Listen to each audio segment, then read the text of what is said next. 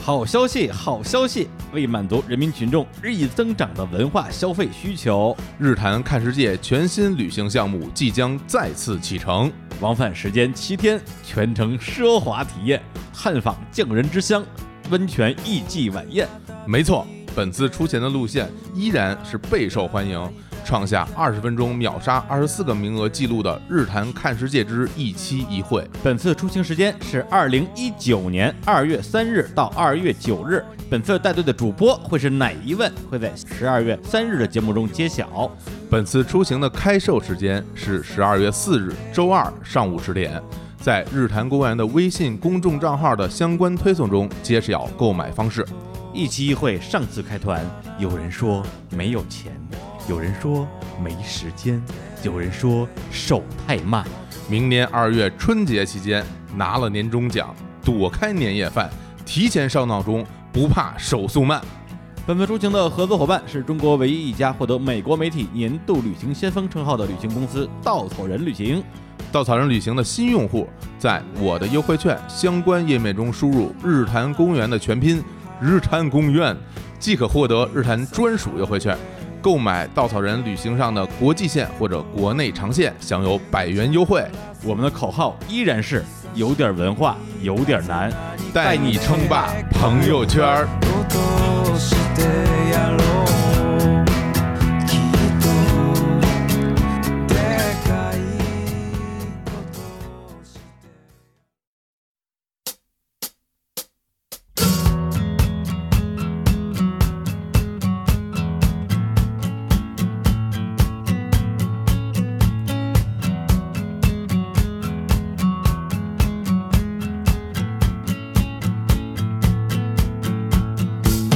Hello，大家好，我是李叔。我是小伙子，哎，欢迎来到日坛公园非常受欢迎的节目之《日坛看世界》。哎，全程奢华体验。哎呀，又来了，目的地神秘未 知。本次出行的合作伙伴是，别说了，不是我听到这前奏以后，我就特想说这个。本本次出行 的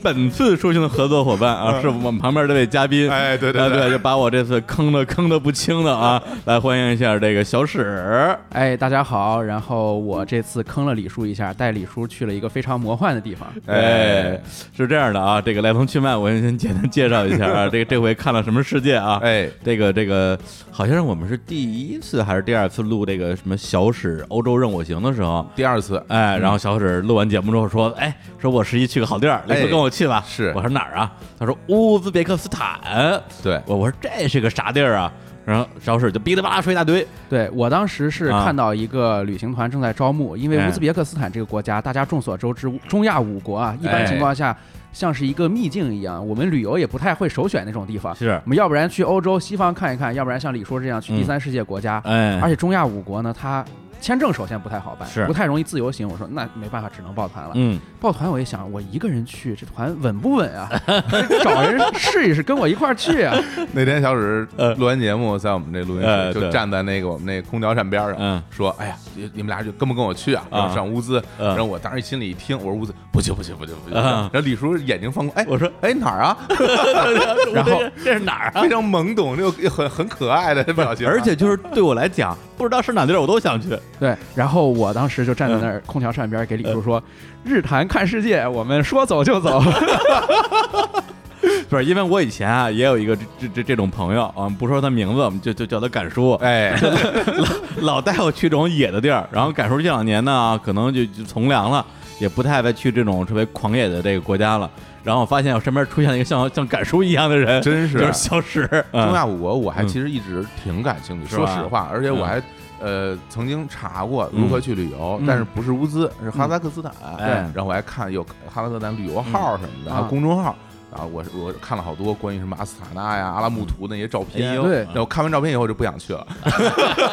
那个公众号我也关注。你也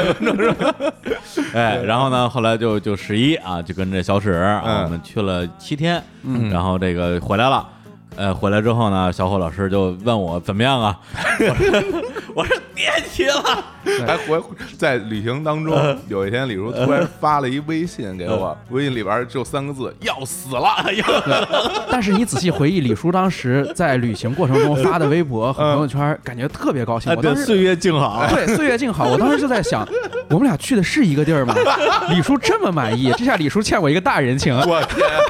这不都为了装逼吗？ 就是把李叔的假期毁了这件事儿，哎特别自责。因为是刚开始我报名的时候，我是最早报名的，哎然后李叔来之前呢，这个嗯团李叔如果不来的话，也就这样走了。哎李叔是最后那个位置最。后一哎个报名的，最哦最后一个报名的，也就是李叔，相当于在最后一刻上了泰坦尼克 号，你知道吧？ 拿了一张船票，等等等等等等等等等我，我我上去，我上去。小李 子呀，我是。哎呦，然后一路这个这个小史就一直跟我说：“哎嗯呀，李叔，这个坑了你了呀，对对不起你啊！你看哎你看我我怎么补偿你一下啊？船要沉了呀哎呀是吧要不然我我帮你发十个广告。”哎嗯呃，我说十个广告就算了啊，你的广告广告也挺不值钱的， 想好再说啊。那广告也挺值钱的啊。呃，这个不好意思，这么着吧，对，咱们就直接这个以物易物， 啊哎，是吧？以身相许，以身相许啊！哎因为这个前段时间我们不是日坛也做一个推送嘛，就是呃让大家投票啊，说这个大家最想听什么节目，是，把已经有的栏目都列出来了啊。其中有一个呢，其实它不是一个栏目嗯，啊，但是呢非常受欢迎，就是咱们这个小史欧洲任我行系列，是，对这个点击非常高，对，而且在我们的评论区有很多人留言说啊，小史什么时候当主播呀、嗯我想说那就来吧，嗯对，就那既然啊有这么一个一个事儿，哎是吧？他要肉偿我，正好老汉推不是顺水推舟啊， 对肉。顺水推舟啊，对啊，哎，那现在正式宣布啊，哎这个这个小史本人啊，嗯哎，世凡是不是解释一下小史跟史蒂芬的关系啊？好多人都不知道，好多人都在问我我其实真的就不理解这不理解，这这声音完这全么难听的 声音，这世界还有第二个人吗？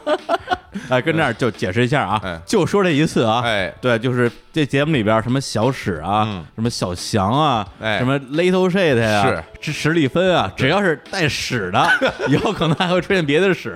哎，都是这一个人啊，哎，哎，那就正式宣布啊，这个 欢迎这五位主播加盟， 是吧？这小史家族小史 family，对哎，加加入日坛公园，成为太我好们的了客座主播，太好哎了，这下泥足深陷了，真是为了这个团划不着啊！欢迎欢迎欢欢迎欢迎欢迎，哎啊谢谢对大家而且那个我们前段时间有一个主播大聚会嘛，对，哎，就在北京的主播基本上全都参加了，对然后小史作为还没有宣布的主播，嗯也提前啊参加了我们这个聚会啊，对，现现场非常受欢迎，这叫什么？持外卡参加了我们的活动， 是，嗯然后呢，那那我们现在等于说是这个小史啊，史蒂芬作为我们的主播，哎参加的第一期节目是那我们来好好的聊聊，嗯这乌兹别克斯坦赶紧聊。是怎么被坑的啊？聊完这事儿就赶紧过去，李叔，要不然见人就说， 我说了好多遍了，真是特别一惨遍一遍的不断的夸张和强化这种记忆，就会对我的仇恨越来越深。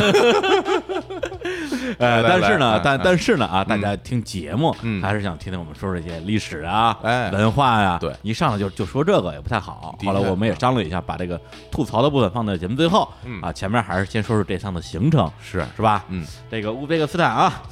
不行，我还是得先 说一下这个，根本忍不住。那让你先说，先不说，是不是，先先说一点儿，先说一点儿吧说一点儿这个啊这个这个。准备坑的这事儿啊啊，咱咱们先不展开嗯。我先说说这这个这个国家这个这个这个吃，哎，对，因为这个部分也是小伙老师比较关心的。啊对对，比如说之前去约店之前，我们嗯说哎这个这个吃的怎么怎么样，哎回来之后啊又说这吃的怎么样，嗯，乌兹别克斯坦这吃的呀，嗯，我觉得真是不不如约旦，。还不如约旦 呢真不如约旦。哎呦，你说我没有去是多么的明 智。对当然很重要原因是我嗯没钱。不是是这样的，我觉得约旦呢，呃，去去了之后，虽然也觉得说啊，就是说好像是羊肉啊、鸡肉啊什么之类的东西，嗯，但是总觉得好像花样还稍微多一点儿。哦，包括我吐槽了一路的那个啊，这个那老老约旦那个黄焖鸡米饭，哎对，起码你还有个鸡肉，哎，我在这个乌兹别克斯坦好像鸡肉就就没怎么吃肉，没我觉的得。，呃呃是，连肉这么都说吃不我上觉得就是可以这么说啊，嗯因为我一般这么讲，你是中亚，我想新疆啊，嗯就馕馕坑肉怎么也是那种大肉串儿，大盆鸡，对啊，对你说没吃肉的话，嗯多多少少心里是有点虚的，但这次我觉得还不太虚，因为有李叔给我 见证。我去之前啊，其实并没有给李叔许诺我们这趟行程会吃得好，哎这件事我是没许诺的，嗯因为我觉得这事儿不用说，嗯就是。没问题啊，去嗯中亚肯定是会吃到腻的。我想是不是肯定会啊我们吃的维生素缺乏，大肉吃到腻，便秘是吧？然后去那儿之后，呃，看的那些烤肉串儿什哎么东西，嗯，其实没怎么遇到。我们吃主要是几种啊，第一种嗯是这个抓饭，哎，抓饭上面几片肉对吧？然后主要是它的牛肉啊油是吧？对，然后馕，馕每天有各种干的馕，嗯然后还有一个东西就是饺子，啊，饺子啊，对，饺哎子盒子各种这其实像像像盒子，对就大饺子啊特别像晾干了的肠粉，啊，对对对对对，啊，对那是一个什么样的东里西边？是肉馅儿，啊里面是肉或者或者菜是，那是扁的呀，对对，哦，然后还有各种汤，每天都有汤，那个嗯剁土豆碎儿或者是红萝卜丁儿这种，嗯对，哦，每天都有汤。这嗯，家伙然后以及各种凉菜，啊，而这个各种凉菜的原料， 它是一种排列组合，你知道吧？就是黄瓜，我看到李叔发了一个，对，说是三三份凉菜啊，嗯第一个凉菜是西红柿拌黄瓜吧？对还是第二种黄瓜拌茄子，第第三种茄子拌西红柿。差不多是这意思吧？而且嗯好像里边的，就是除了主主材嗯、主食材以外嗯，调料部分是一样的，好 像都 差不都都一样，差不多对都就差不多一有般有一个是这个西红柿拌香菜，啊这是一个；然后西红柿拌黄瓜拌一个什么奶酪，啊这是一个；还有一个是这个西红柿拌牛肉，这又是一个。总之，我们每天的饮食啊，你可以用这几样原料来进行任意的排列组合。对对对对啊西红柿、黄瓜，嗯然后洋葱、茄子，呃嗯，饼，然后那种肠粉的米皮儿，然后一点馅儿料，啊你就排列组合去吧。呃然那后那个一般来说，像嗯这种中亚地区，大家都会觉得羊肉啊，是吧？嗯应该就是天天吃羊肉，嗯，我们其实也吃到，啊也吃了这种大的肉串儿，但只不过吃的非常少，就一感觉好像就是我们嗯，非常吃不了羊肉那。但是除了肉串，没有嗯那种什么呃清炖羊肉啊、手抓肉啊、羊排啊、手烤抓的和 清炖就没见到，啊，这没见到，就没见到啊哎呀，太惨了！我本以为，因为李叔本身不太能够不太接吃受羊肉肉嘛，我还说这回惨了，因为嗯那边只有羊肉。这回好了，对对 吧？对，西红柿你很爱吃，是吧？哪回哎 天天吃西红柿爱啊？吃。而且我们整个这项行程，那个烤羊肉啊，总共七天吧，嗯七天我们就不算早饭，我们就嗯按十四顿饭来算。整个那烤肉我见到了是两次到三次，嗯就这种，啊哎呦，就两到三次，还包括我们自己去吃的。啊，对，真其的他是时候吃的都是啥呀？我我说我要去我就急了，我我我肯定急了我。已经急 了，对，这就这就相当于你对吧？素着我了，就是我来这么一个吃肉的地儿，竟然吃对啊的素，就好像我来北京不让我吃臭东西，不让我吃下水一样。虽然说你说的是对的，但我听着怎么感觉那么别扭 对对，他对他的烦恼是没吃到羊肉啊？对，我的烦恼呢，就是说，呃，的确没吃着什么羊肉，但是所有东西都有羊肉味儿，哦，对，然后就导致我就没什么可吃的东对西不分锅嘛，啊，对啊哎然后呢，当然我觉得这一半儿一半儿，一半儿是因为它的这个国家的食材的确比较少，嗯特别是蔬菜方面。啊，对，因为我之前发朋友圈儿啊，咱们的那个好朋友啊，这个科子老师，啊哦专门专门研究沙漠的，对沙漠专家还给我对对留对言说嗯这些这些这个草原民族啊，对嗯他们来讲，很多我们认为的蔬菜，嗯，对他们来讲，这都是喂喂喂牲口的哎，，对对对对，是这样的，这不是人吃的东西。是这样的，对对，但所以人家不但是讲究吃这个。对，但是我们后来有机会自己出去吃一顿，哎确确实实颠覆了我们对食物的认知，哎真的是可以吃好的，对哦吃的非常便宜。对，那这个问题出在哪儿呢？我们节目最后再揭对，对，晓好啊。好我们最好后揭晓。啊，哎哎，这行个行哎吃行啊，这真是这真是我回北京之后， 你记得就就就就是我们我们喝喝喝酒，就是我们跟我们那个那哥们儿去喝酒，嗯付完费之后，我开始喷那乌兹别克斯坦，嗯喷完之后，然后那个他们说，哎，那李叔，要不然咱们别光喝酒啊啊，我们就我们去喝精酿嘛，啊说点点什么东西，点啊点点什么烤炸炸炸鸡翅什么之类的，我说好吃，什么都好吃。 对然后那哥们儿从日本回来，带了一一一板巧克力，我 对说巧克力好吃， 你是不是带泡面了？当时我带了带带了一盒是吧？对对对视若至宝对吧？你 舍不得拿出来对吧不？舍得吃啊，哎呀，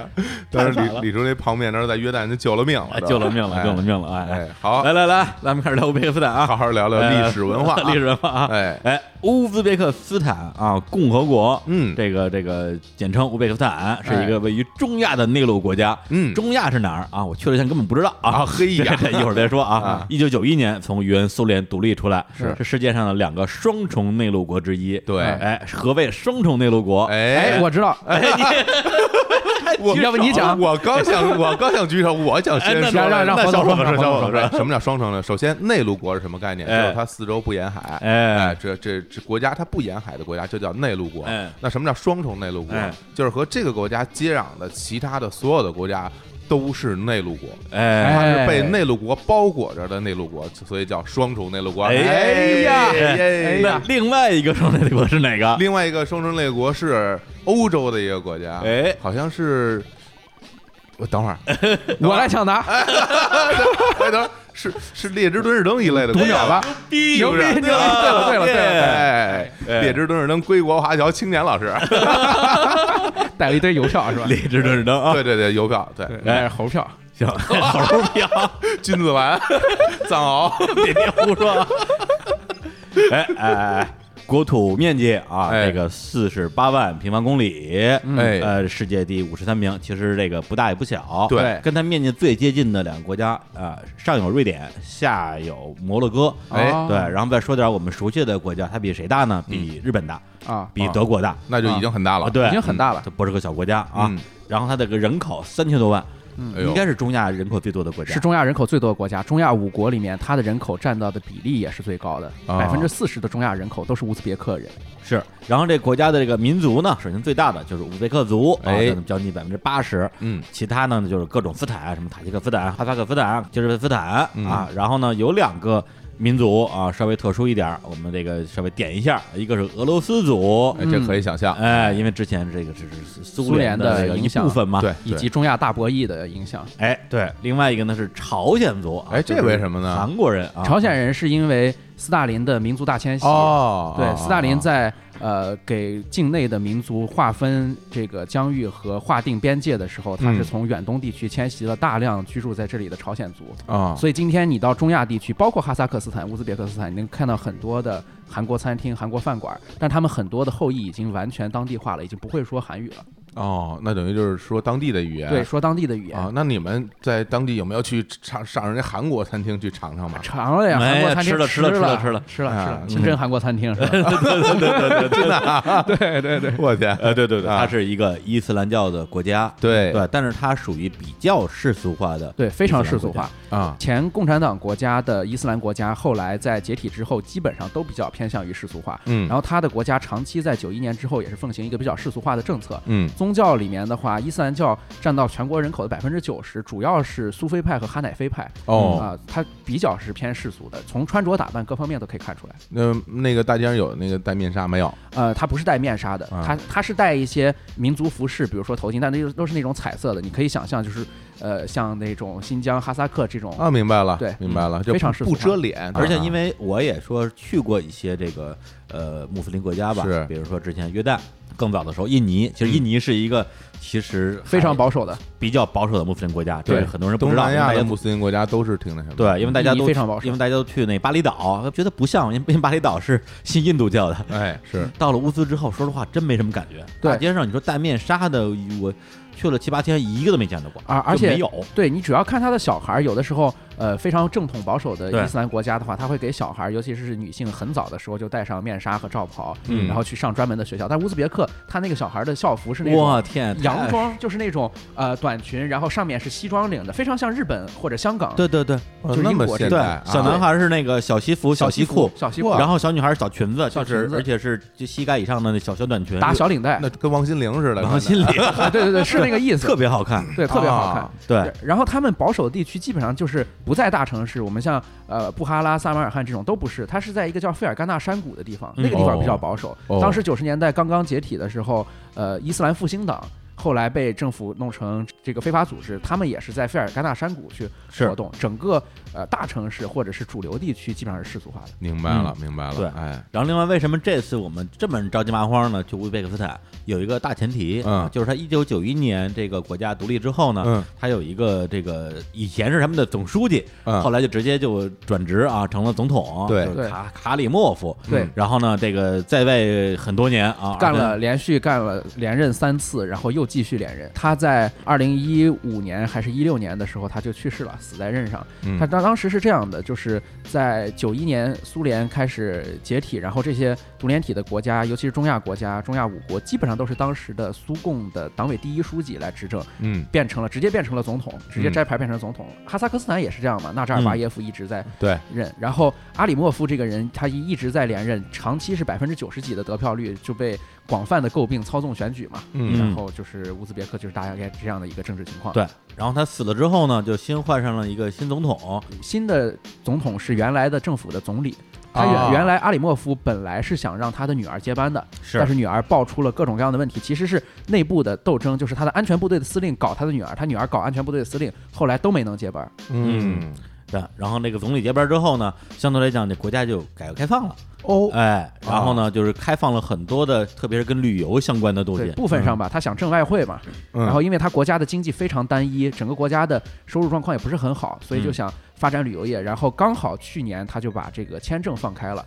呃，有几个国家是可以免签的，嗯然后其他国家申请一个电子签就可以。对，而且中国是今年七月一号刚开始开放电子签，哦，，对，之前去乌兹别克斯坦非常难去，是是是，需要那种类似于什么介绍信之类的东西，对，对而且你会在各种不同的关卡，还有你的居住的时候要留下记录，以及什么时候来的、什么时候放行这种通关的东西都需要准备。对，甚至你去那个机场入关的时候，他还要查你身上的现金，嗯，对，是带多了带少了，就反正就是各种还有没收的，可能，对，就是各种刁难你嘛，然后就查护照，然后反正就是就是收钱。明白对然后这次去的时候，哎，呃，果然跟那个之前听说的不太一样，啊而且从事旅游业的人这次去感觉整体上其实是比较比较友善。呃友善，而且他的服务意识是比较强的，就是他嗯什么东西做不到是另外一方面，嗯但他有这个意识，并且很多人都可以说英语了。是，啊而且我们包括在机场，还有这些地方，比如说过安检的时候，对，本来以为是一个一个人查什么之类的，结果就是基本上第一个人过去，他一看说，哎，这都是一伙儿的，就走吧，对 就不查了，直接进去 了。哎，对这挺好，对啊，是这还是开放好，开放了啊还是开开放放对好对啊对，是嗯，但是也看到有很多不规范嘛，就是你安检都可以不看，嗯海关都可以不查，直接让你放进去这种。哎，好多人都会说英语，哎他们那他们本国的这官方语言是什么语言？本国的官方语言是呃俄语以及乌兹别克语。哦，两种语言，对，啊主以前主要是俄语，嗯后来现在政府主要大力的推广乌兹别克语，很多的中小学已经不再强制设立俄语课程了。哎而且这次我们的这个去的这个有两个向导啊，嗯一个是中国向导，一个是本地向导。本地向导呢，他反正就是精通多国语言吧，哦，对对，包括特别牛乌兹别克语、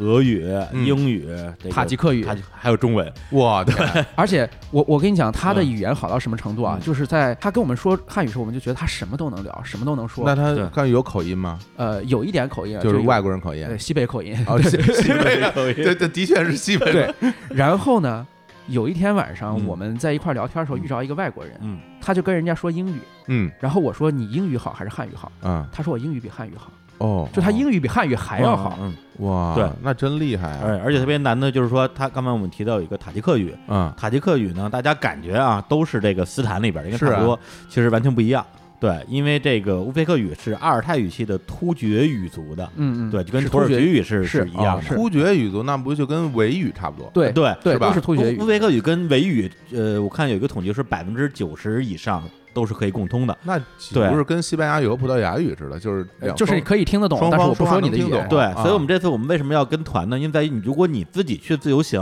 嗯，英语就很难去使用。对，英得语你你可以买东西，比如说你说一二三四砍个价可以，但你对说交流的话，那交基流不本上了，没戏所以了，你的团里得有一个会说俄语的人，或者是乌兹语的。呃对，或者是一个维吾尔的朋友，哦去了之后也可以带 团。哦这样啊，对，哎然后这个塔吉克语呢，它是属于这个印欧语系里边的波斯语族的，对，哦它是波斯斯语对，跟伊朗这个语言是差不多的，日月神教的语言，对，完全是不一样的。对，所以这哥们儿这这这这个这语言能力真是太强了。哇，那真是挺厉害，因为这个嗯整个跨好几种语系啊，是你像英语、汉语、啊嗯塔吉克、乌乌兹是吧？对完全都不一样的。而且这儿事儿在他们那儿非常普遍，就是语言能力强、会好几种语言的人非常多。哦，但哎，是你想发现想这个啊血血统在这儿呢，哦，哎，不过你发现没，其实嗯会掌握好多门语言的，嗯一般就集中在东欧和中亚这些部分的国家，还有中欧，我觉得对，我觉得很多人都掌握好多门语对言啊。中亚这块，就是我们说内亚，它整个的语言能力强，跟原先的这个丝绸之路啊、商路、河中地区的这嗯嗯种传统的贸易。是与，东西方接触交流的机会多，有非常大的原因。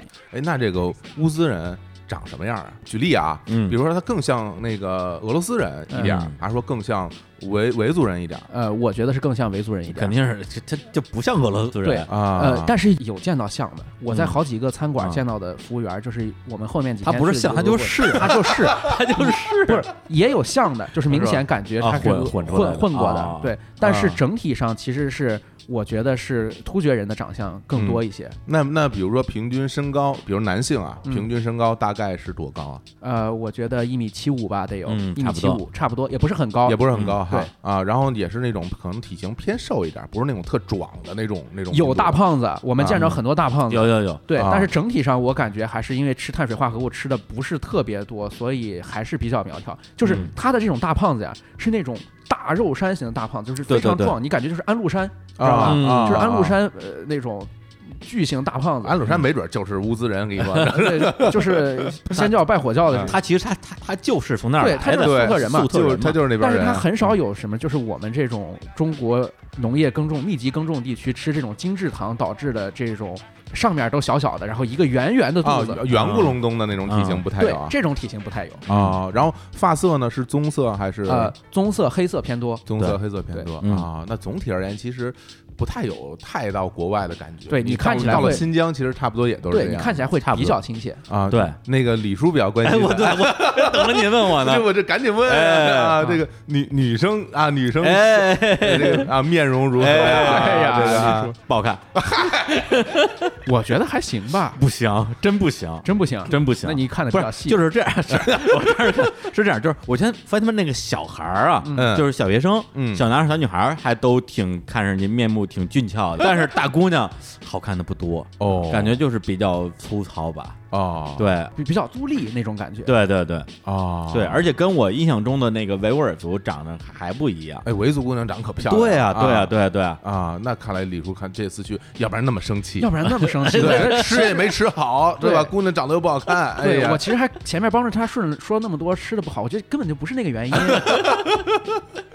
原来如此哎呀，但是是但是是要那些俄罗斯族的人就很好看吧，但是其实不多，因为苏联解体之后嗯，大部分俄罗斯人都已经都回去了，因为在这边的话，他们会受到一些排挤啊什么之类的。也是，对，所以留下的俄罗斯人其实不是特别 多。的确，他们之前在那儿没干什么好事儿，反呃，正现嗯在回去的潮流越来越多，就是现在这个俄罗斯的人口在乌兹别克还是呈现一个衰减的趋势的。啊嗯都回家了，嗯对啊对对那个城市基础建设怎么样？大嗯城市，小老师特别喜欢问这个问题，我特别我特 然别后完全关不是心跟啊完全不是跟他们回答这个就问题。城城市基础设施建设，小伙子老师非常关心。嗯对啊小伙子老师可能是在国企待的时间 比较久，总是想着去修高铁。关心基建啊，哎，因为这个具体说，嗯 因为我到了一些城市以后，我会首先观察它，比如说城市的路修的平不平哎啊对，然后新不新啊，然后几条车道啊，然后高楼多不多啊，嗯他就我自己就会有个认知。回头人家还问我说，哎，你你去了什么什么地方？哦，我去哪儿哪儿，那城市建设怎么样？嗯我可以做个比喻了，我说大概就相当于我们国内什么什么城市几的线水城市平的水平平，这嗯说出来就大家能听得懂对，因对为我也是为我们听众着想。哎哎，对对啊，这就像那个赌徒进麻将桌之前，先看路怎么样，好不好跑，啊对吧？ 对先看怎么撤离。其实小伙子老师提的哎这个问题啊，非常值得回答，因哎为乌兹别克斯坦不同地区、不同城市之间，它基础设施其实有非常鲜明的区别和特点的。哦，呃，主要我们去的几个城市，就拿塔什干首都嘛，嗯然后非常大的历史名城萨马尔罕，嗯，然后它古代的伊斯兰教的支柱布哈拉，是再加上西瓦汗国呃的首府西瓦，这几个城市嗯其实都是比较典型意义上的大城市和旅游城市。对，这些城市呢，一般情况下它分这么两类，第一种就是说我们首都塔什干和萨马尔罕这样的。呃，它萨马尔罕的新城基本上是一种沿袭的苏联式的那种宽阔的街道啊，非是常宽阔的街道，双向八车道、六车道，哦，然后盖那种苏式的赫鲁晓夫楼，嗯或者是那种非常壮观的带大院儿的办公楼，嘿，你看这个嗯北京人 去倍倍儿熟悉啊，很熟强悉调的一啊种整齐和整洁，嗯就是它非常的嗯干净、嗯整齐，呃不一定很豪华，设施不一定新。嗯然后这是一类，另外一类呢就是古城，我就是说的萨马尔罕的老城啊，还有西瓦布哈拉这些地方。嗯是它基本上现代设施就比较少的引入，如果有那种楼的话，它基本上会确保比城市最中心的这个清真寺和宣礼塔要低矮，嗯所以你整个一眼看过去，它是一个古色古香的一个原址的保留。哎那这样你就不好说它的路怎么样了，路也是原来的路，只不过它原来走马车走人，它现在变成走汽车的了，啊嗯大概就这样两类。行，哎，对其实现在分辨这个嗯城市是否国际化有一个很好的参照标准。嗯就比如说像国际化城市，它一般会有很高的楼，而且是那种玻璃外墙楼。嗯，嗯在塔什干有这样的玻璃外墙楼吗？呃，在塔什干没有见到玻璃外墙楼，但我估计肯定是有的，因为啊塔什干这些年发展也非常快，嗯然后它也是人口最多的城市，嗯，我们见到了很多新的楼，还有大的巨型的这种酒店什么的，你基本上可以断定啊，就是这种现代的建筑在塔什干是不受限制的，对它啊天际线是不受限制随塔的。便什盖干是它的首都嘛，啊对对。但是如果你到了，比如说撒马尔罕，撒马尔罕的那个宣礼塔，对，对，依然是这个城市最高城的市的建最筑高。点。哦，对，那在塔什干你可以就没有看到高楼哦很多的乐天酒店、乐天百货这种东西韩国的所以对，哎嗯所以因为有很多韩国人在嘛，所以你基本就可以默认，像小宝老师刚才说的这种现代的建筑，它肯定会存在的。哎嗯，那是还行，那还而且行我啊在那个乌兹别克斯坦有一个印象啊，就嗯是干净。哦对，因为我只去过五个城市，嗯其实也不少了。嗯对，我觉得能代表一个观感啊。其他城市怎么样，我不敢说，哎但是真的是我去过的，就是就垃圾这件事来讲的话，我觉得是一个比日本还干净的地儿，我那么干净啊对没有人丢垃圾，非常干净，而且路边上其实第一没有那么多垃圾桶，啊第，二个你在任何一条路上看不到垃圾，那能看到随时清扫的人吗？也看不到。看不到。我呃，随时天清扫的人这看是不到为什么呢？这嗯，这件事情，呃，随时清扫的人看不到这件事情可以可好理解，因为清扫肯定是会在早上或者晚上嘛，你平时对看不到它。但是整体上干净，我觉得首先是它这个国家人口就没有那么的多，就整个嗯城市我们没有看到一个明显感觉就是特别闹闹哄哄、人口超负荷运转，像嗯印度那种地方其实对是没有看到的。对，嗯还有一个重要的原因就是，我觉得，呃，整个在苏维埃时期，它嗯对于城市的建设其实是一种样板模范式的方式来建设的，就是我一定要让首都变成这个国家的窗口，而且在呃这个我们说他的那个总统卡里莫夫他成为独立之后的总统之后，他一直在强调什么呢？一直在强调建设一个现代化的嗯，啊、呃有现代风貌的乌兹别克斯坦。啊，其实这个是它在基础设施投入以及在城市量化工程上面的一个国家工程，是一个国家形象。嗯这个里面是有政府的强制力在里面的。对哦，反正甭管原因怎么样吧，这一路我我一直感慨，只有真干净，哎哎呦呦那这儿也干净，后来都到沙漠里了，都没见着什么垃圾。啊我说我看这这国家人可能还真这样。哦我觉得还还有一个原因，嗯可能是旅游业现在还没有彻底的发展起来，刚哦刚开放。我们去的地方很多是游客去的地方嘛，是游客去的地方它一定会脏的，但是现在看游客其实还不多，嗯来这儿的人不太多，我那我觉得其有实关系干净会给很多的旅游人带来很好的观感，非常好，是对啊，非常心里很舒服啊。对嗯而且那路上跑的车什么的，有有什么路上豪车跑跑还的是车普通车车啊车我觉得它非常有特 点，就是啊呃，整个乌兹别克斯坦啊，嗯车跟楼一样，它有一种旧旧的整齐和旧旧的得体这种感觉，哦就是我这个东西很旧，但是我把它维护的很好，很干净。车呢，基本上就两类，第一类。是近近些年在乌兹别克在塔什干建了厂的一个美国品牌叫雪佛兰，哦，雪佛兰轿车基本上是现在乌兹别克人新买车或者嗯我去买个出租车营运车辆的首选，这算高配吧？对，甚至不是首选，而是唯一之选，嗯，嗯就买雪佛兰。啊，就是雪佛兰的各种款式，然后是新车。那老车呢，大概是两个，一个是伏尔加，一个是拉达，哎呀，太老了吧，满大街的拉达，伏尔满加街都的拉都比较少，满大街的啊拉特别帅达。气 这挺酷的就呀，是这么说，你现在在乌兹别克斯坦看到的车啊，基本上他们是隔着六十年，对就是隔着六十年、嗯五十年的这样一对，个车嗯可能。我们有听众年纪比较小啊，因为这个拉达这个车在中国好像基本见不到了啊。嗯啊，现在是完全见不到，对除非你去什么车的呃博展呃展览、博物馆或对嗯者收藏的这种。是前苏联的这个三厢很小微型小轿车，嗯对之啊前在我们那个有一期讲那个搬家的节目里边提过一次哎破拉达对，对有一年我搬家，我一哥们儿开了一破拉达给我搬的搬的家，嗯当时我都惊了，我这什么车，这也太破了哎就。这么当说吧时已经是啊破车了，是吧？对，二零零几年的时候，那已经没有人开那个车了。哎是啊，就就就像我小的时候，啊我我十来岁的时候，哎在如果你看到一一辆拉达，是是什么感觉呢？基本上这拉达有两个感觉，一一个就是声儿，声是这种。哒哒哒哒哒哒哒哒哒哒， 就是像拖拉机一样开过来，然后呢，车又小吧，啊嗯然后又旧，嗯就是你你会感觉这这是一个古古代的东西，嗯对，非而且常你老的东西你有一种感啊觉，它不是一台汽车，它是一台家电，就是是一个嗯 破旧的双缸洗衣机，你还不想扔哎它，就是它的，有你知道吧？有那种感觉，就是有一种不太灵的家电的感觉啊。为什么？因为我们一般情况下在用汽车的时候，无论你开的好车还是开的经济型的家用轿车，嗯用起来是比较宝贝的，就是这个车上是。哎呀，这有没有剐蹭啊？就哎嗯是你停的时候小心点，后视镜收回去。干干净净。无论你啊开好，车还是开哎不好的车，其是实都是这样的。对嗯，但是嗯拉达车，我不知道李叔有没有注意，啊很多人给拉达车上面用铁铁皮焊一个那个行李架，啊，就用那个钢条焊一个行李架。啊然后他们经常就在上面架一个床垫，嗯，就是嗯比如我要运东西，我要搬家嘛，有个啊不开眼的朋友要搬家，非要叫我这车来，啊对床垫儿都搬， 对对，就是这个不舍得扔东西，就光扔了个我音跟你说，箱，那这床垫就比就比拉达 大，跟拉达没多大啊，对，很然小后啊。就放在那个上面。然后我见到运东西运的多的，比如说什么彩电、冰箱，它也直接落在那个上哎面，呦，就感觉这个车其实是一个客货两用的，它真的是一个日用品，你知道吧？ 对，就是可劲儿造，使对劲的对用，对，啊使劲的用。哎，那你这么说，那个乌兹有石油吗？呃，乌兹别克斯坦他说的是几种黄金啊？这几种黄金它叫四金，嗯我可以给你数一下它的主要的经济来源是什么。嗯啊首先白金，白金是棉花，因为斯大林时期给他这个地方把所有中亚国境重新划分，就是中亚划分领土的时候。把哈萨克斯坦的很多种棉花的产区分到这儿，然后乌对兹别克斯坦适合种棉花，他就全强制种棉花就。是啊你棉花太有名了，嗯对棉花乌兹乌兹最著名的一支球队啊啊，塔什干棉农 队，哦首都球队，特别厉害，经常踢亚冠啊，这这么牛啊挺挺强的，挺是吧棉农队叫棉棉农队很厉害的，就不对见得踢得过，对对，啊然，后这是棉花，这是白金，嗯嗯那黄金就是顾名思义黄金，啊然后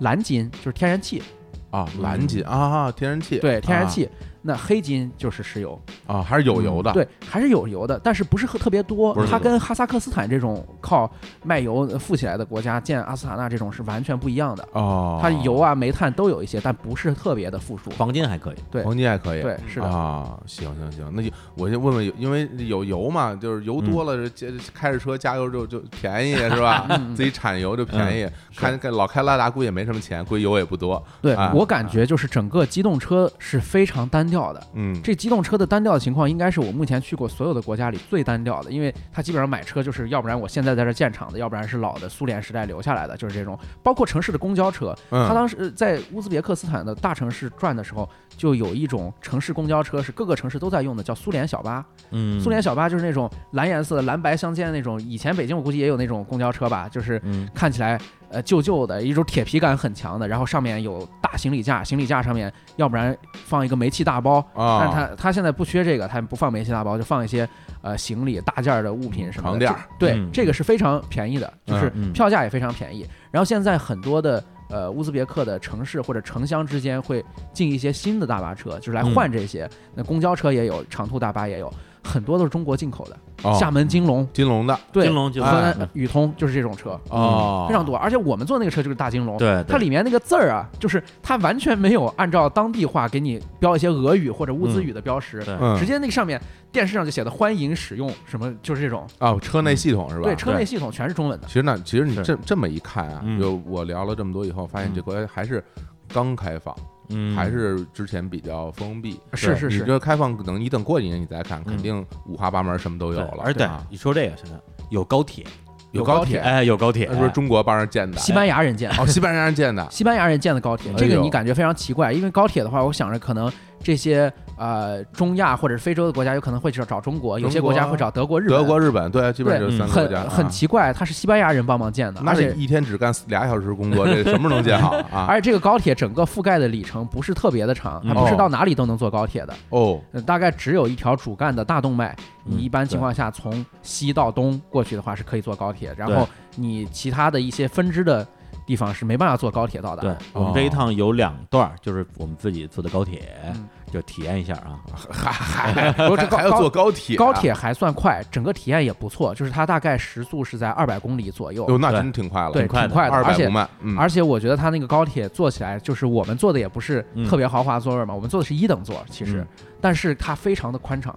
而且车里面非常干净，就不是像那高铁、我们一般坐的高铁打开那个嗯，厕所门儿非常脏。哎乌兹别克高铁给人的乘坐体验是非常好的，而且是服务的态度也很好。这回感觉嗯乌兹印象很好 啊，因为因为特干净。我觉得对于我对于很干净的地方都是有巨大好感，嗯啊是啊是，特别嗯好啊。对，不好的地方都后边呢，最后最后再说。嗯先夸一夸是吧？对 对对，好，哎，那听这么一介绍，我大概对这个城市啊，对国家已经有了一概念了。哎总体而言啊，嗯哎就是一个县城呗，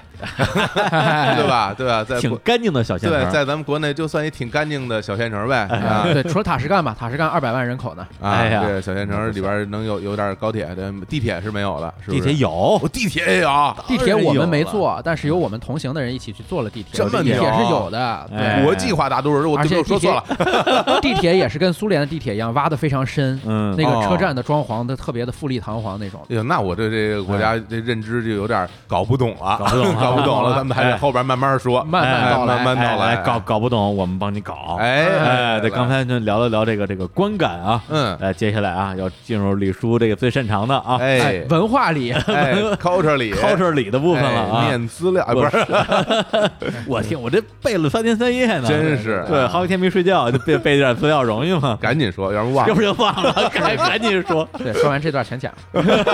来， 我在乌贝克期间已经背了一遍了，嗯当时就想回来之后赶紧录，对就回来之后没录，然后就已经忘了就，是要要重新再录，又重新看了一遍，哎呦，嗯来累死我了，哎，嗯来聊一聊啊，嗯哎，首先咱们说这个这个所谓的乌贝克斯坦。嗯，这个说法啊，咱们先给它稍微小纠正一下。嗯咱们聊的其实不是乌贝克斯坦的这个地方历史，而是这块地儿，哎，是？吧？河中地区，所谓的河中地区，哎嗯有两条河，哎，哦哪两？条河呢？哎，忘了，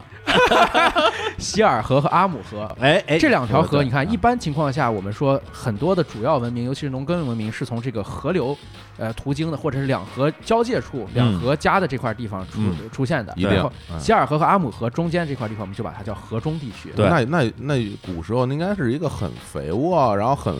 物产丰饶的地区啊。它算是荒漠绿洲，这嗯对啊地方自然条件也非常好，水草丰美。 哦是，所以当时那个史蒂芬发了一个微博嘛，到乌贝克斯坦了，大家给他留言说，哎呦，从河北到河中了，河中啊 对，懂行还啊，挺有对文化挺啊挺。懂的。然后哦对，河中地区整体上，它跟呃我们一般情况下对中亚的印象不太一样。我们一般提到中亚哈萨克斯坦，我们想到哈萨克人游牧嘛，哎放牧、逐水草而居。是对，但是河中地区因为它整体自然条件比较好，所以再加上地势又比较平坦。嗯长期以来就是定居农业，哦嗯这也是乌兹别克后来它能够成为乌兹别克，区别于哈萨克的一个重要的原因，就是这嗯块儿的人，他可能在种族民系上与那边是类似的，但他从事的是定居农业和商业。哦啊河中地区有了定居农业之后，商品交换也非常发达，它整个成了一个中国连通到波斯以及印度的这样一个交通十字路口。啊，哎那这个地位很像我们当时去约旦那个佩特拉，对，哎，大家非常像都从这儿走，嗯哎我收点买路钱，然后给你们提供住宿、饮食，做做生意，哎，水，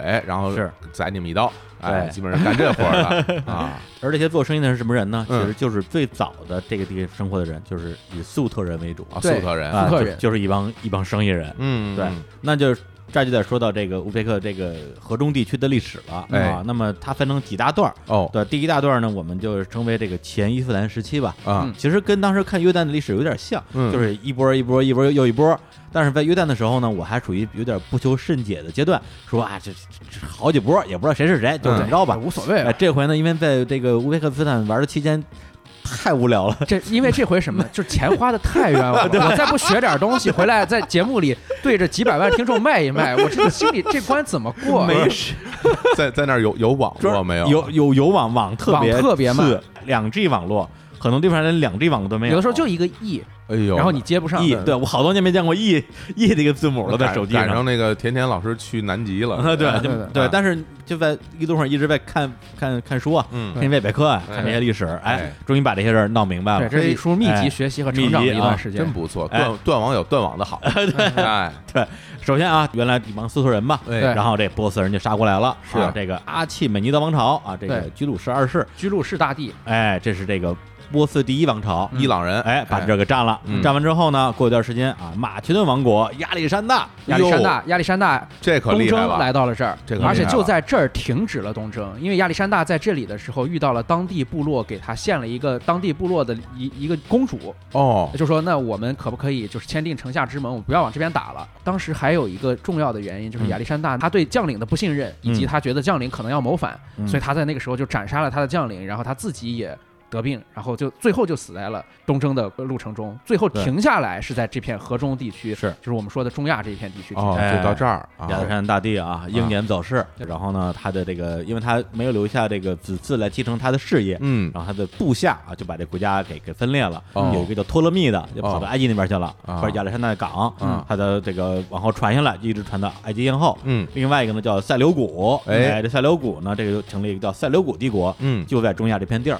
然后哦呢，是中亚继续希腊化的一个时期。对，这就是我们历史上经常说的希腊化时期。对，刚才李叔说的这些啊，嗯我有一个特别重要的补充嗯哎需要给大家听众们讲一下，就是李叔刚才说的这些事情啊，不是说我们今天乌兹别克斯坦共和国这个国家的历史，嗯，这个国家的边界最后的确定，实际上已经在二十世纪的初期了。对，这嗯是苏联人的划分。嗯那么我们整体上说的是以河中地区为代表的中亚国家，嗯它的边界长期是变动不居的，是民族是不断流动的，对而且民族和民族之间的特征是不稳定的。嗯最后的划分、民族识别和我自我认同的确认是一个非常晚近的事情，所以是我们要把它整个错综复杂的历史放在整个这个区域中来就看。讲讲这块地儿的历史。对哎，接着来，李叔，哎，哎，这个塞琉古之后呢，这个就是波斯第二帝国啊，嗯恩熙帝国啊，嗯这波斯人又来了。又来了，哎，然后呢，在这段时间，相当于是说他们又开始去希腊化，但是呢，又把一些希腊化的东西部分保存下来，嗯，跟波斯的文化有一个结合。呃，一个重要的保存就是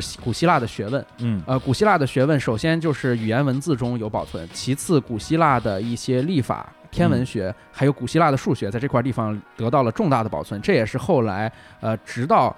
非常靠后帖木儿王朝之后，整个中亚地区学术的昌明，包括数学、天文学各种方面的发达，有非常大的原因。是啊然后呢，安息帝国它跟它并存的还有一个叫贵霜王朝的，哎，对这有这可啊有名了，对哎贵霜非常有名，嗯对，然然后这两个它是在呃那个时期是并存的，然后他们各自占据了今天的乌兹别克斯坦的一部分地区，哦所以就放一块儿说。因为那个时候在这个亚欧有四大帝国之说，嗯就是汉、嗯贵霜、安息、罗马哦啊，这是四大帝国。对嗯，贵霜啊，刚才大家说知道非常有名，但是它比它更有名的一个名字，就是嗯在我们中国的影视剧和老百姓心中都非常有名的一个名字，叫做月枝，也有人把那个字读成肉，大肉汁儿，大肉汁儿，就是那个哎月亮的月啊，有的人哎读成肉枝，但其实根据现在的历史学上面的统一的见解，其实还是读月枝。哦又那个读又枝是读哪又个字改呢？了就是啊姓氏的氏。对对对，啊对你字面上看就是月氏，因为我还一直管那叫大肉汁呢，因为这个当时人家说了，你得念大肉汁对，嘛，现在其实是读月枝就的改。大月汁了，对，大月哎支，他当时呢是在呃张骞通西域的时候，嗯，是想呃汉帝国跟他去联合，然后左右夹击匈奴的。嗯嗯但是当时呢，月支的考虑就是说，嗯呃，我们被匈奴曾经打败过，嗯，对，然后并且我们国王杀掉了，嗯他把国王的头骨做成酒杯了嘛，就是非常残酷的对待。所以我现在是刚刚安定下来，我不想参与你们大国之间的博弈，嗯嗯，所以我就只想安居乐业就可以了。所以张骞通西域之后，商路打开了，这是另外一个副产品，它很好，嗯有了商路，但是并没有实行这种国际政治中的合纵连横。哎哎，然后这个肉汁它就不断的在迁移、迁移、发展中发展壮大，嗯这个就是贵霜帝国的主体。是，就张骞去那个地儿，今天也在乌兹别克斯坦境内啊哦，，那时候还叫大宛国，对就是生产这个汗血宝马的大地碗方。马，对大啊碗哎马，啊汗血宝马是就在那个地方。然后龟城王朝的这个地域也非常大，对它实际上包括了今天的相当一部分的印度，嗯包括呃一部分阿富的汗波斯，对一部分的波斯，嗯，对，全都是在这个贵霜王朝的这个境内。是对，然后呢，这个因为之前的咱们提到的所有波斯王朝，他们信的都是这个叫索罗亚斯德教，索罗亚斯德教其实就是我们说的拜火教，哎又叫其实也是仙仙教啊仙就是那个长得像棉袄的帽像哦袄的那个的字。那个字儿，对啊 袄叫，信这个教的一个著名的，刚才提到的大胖子就是安禄山， 哎，估计什么小招什么的，可能也都跟这有关系啊。哎是嗯。然后贵霜王朝呢，他们主要信佛教和印度教，对哦，对，所以在那个时期，实际上在今天的河中地区，有很多的地方还能看到一些佛教的一些庙宇啊、建筑的遗址，嗯其实就是那时候贵霜王朝带回去的。哦，对对，然后贵霜之后呢，就是这个波斯第三帝国啊。哎，你看，刚才两个王朝呢，相当于都覆灭了啊，对叫萨珊王朝。，对，波斯萨珊，然后这个王朝又持续一段时间之后，就进入到一个相对比较这个呃很多小国并立的这个时期了，包括嗯后边有一些像这个康国啊，康国是哪个国家？其实就是萨马尔罕，嗯，萨马尔罕就是康国的首府和主要地区。对，我们看到的那本呃著名的汉学著作嗯，呃，加州大学呃那个伯克利分校徐爱华写的《萨马尔罕的金桃》，就是我们一般情况下在想象这种域外来物的时候，都说一个非常呃。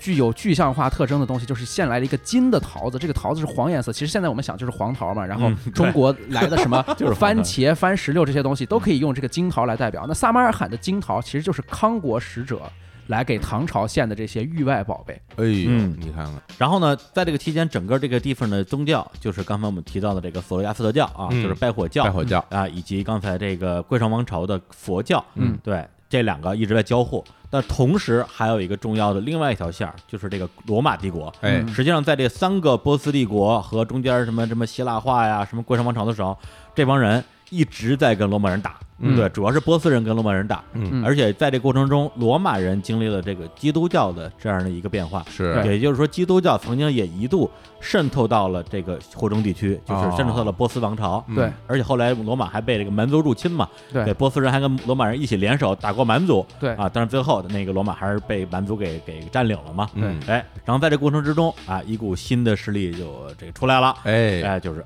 阿拉伯帝国，哎呀，这对啊横扫世界，横扫世界，哎啊，经历了一个漫长的统治时期。我觉得他这个帝国本身做了哪些事情，我们可以一会儿再说。它很大的影响就是它把整个的中亚地区实际上是伊斯伊兰斯化了兰化了，对哎也就是说，在那之后，在阿拉伯帝国解体之后的其他的一些王朝，哪怕是一些波斯王朝，也都改信也都奉伊斯兰教，哪怕是蒙古人建立的王朝，无论是成吉思汗的蒙古帝国，以及到后来单独分立出来的金帐汗国或者察合台汗国，再往后的魏特拉蒙古，其实都没有改变民间层面，我不说贵族啊，民间层面上的敬仰的基本盘。是阿拉伯化的时候打打下的这个基础，这个时间大概就发生在八世纪左右。阿拉伯帝国在这边势如破竹地传播自己的宗教以及呃军事征服的时候，就遭遇到了中国历史上一个非常强大的王朝，就是唐。嗯嗯，阿拉伯联合呃在地的突厥人和吐蕃，嗯，就是对长期对中央王朝有不满的吐蕃，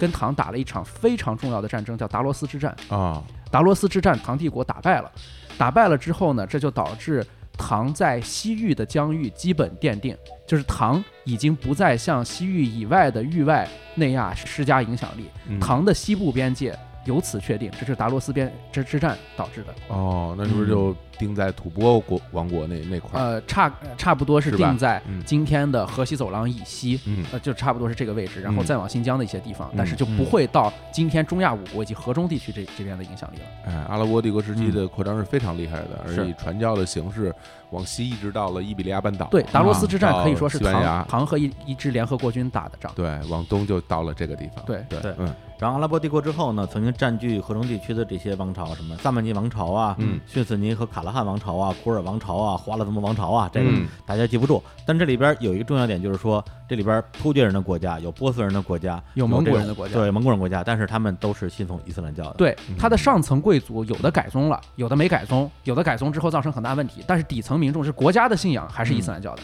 是。然后这个花剌木模这四个字儿，大家可能觉得比较眼熟一点儿啊，因是为之前看这个金庸小说，哎呦，金庸先生这个也是千古啊。是是，哎说起来刚很惭刚愧，完全去没世看过呀。哎呀，那 没事儿，我跟你讲，赶紧补一补哎啊，花剌摩王朝被灭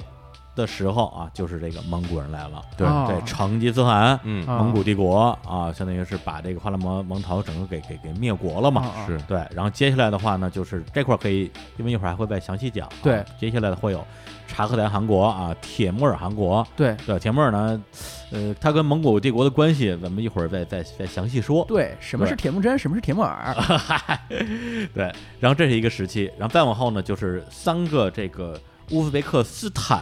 这个对所谓概念就出来了。对，然后它这个地方有三个韩国，是非常重要的韩国。嗯基本上基本上这三个韩国，今天把它拼在一起，整个乌兹别克斯坦的现代版图就可以奠定了。对，分别叫布哈拉汗国、西瓦汗国跟浩瀚汗国。对，嗯，然后这个三个汗国呢，后来呢，呃，又来了一个大帝国啊、全灭。这个大帝国是谁俄呢？国斯露西亚俄罗斯帝国。啊对沙俄是吧？大概在十九世纪的五六十年代的时候，呃沙俄就开始往这边扩张，嗯它是从南俄这边过来往这边扩张。扩张的过程中，其实这里面有一个非常大的整个世界历史大格局的影响，就是呃当时美国的棉花产量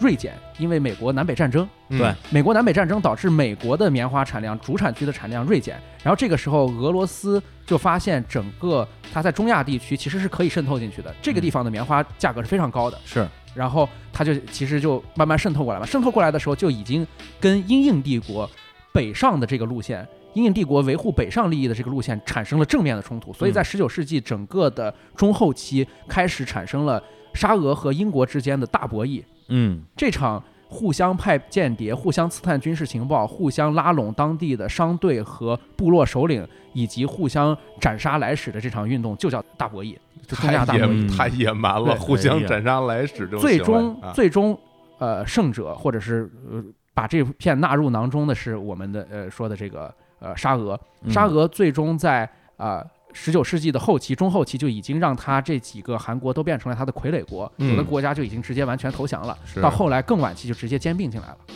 哦，。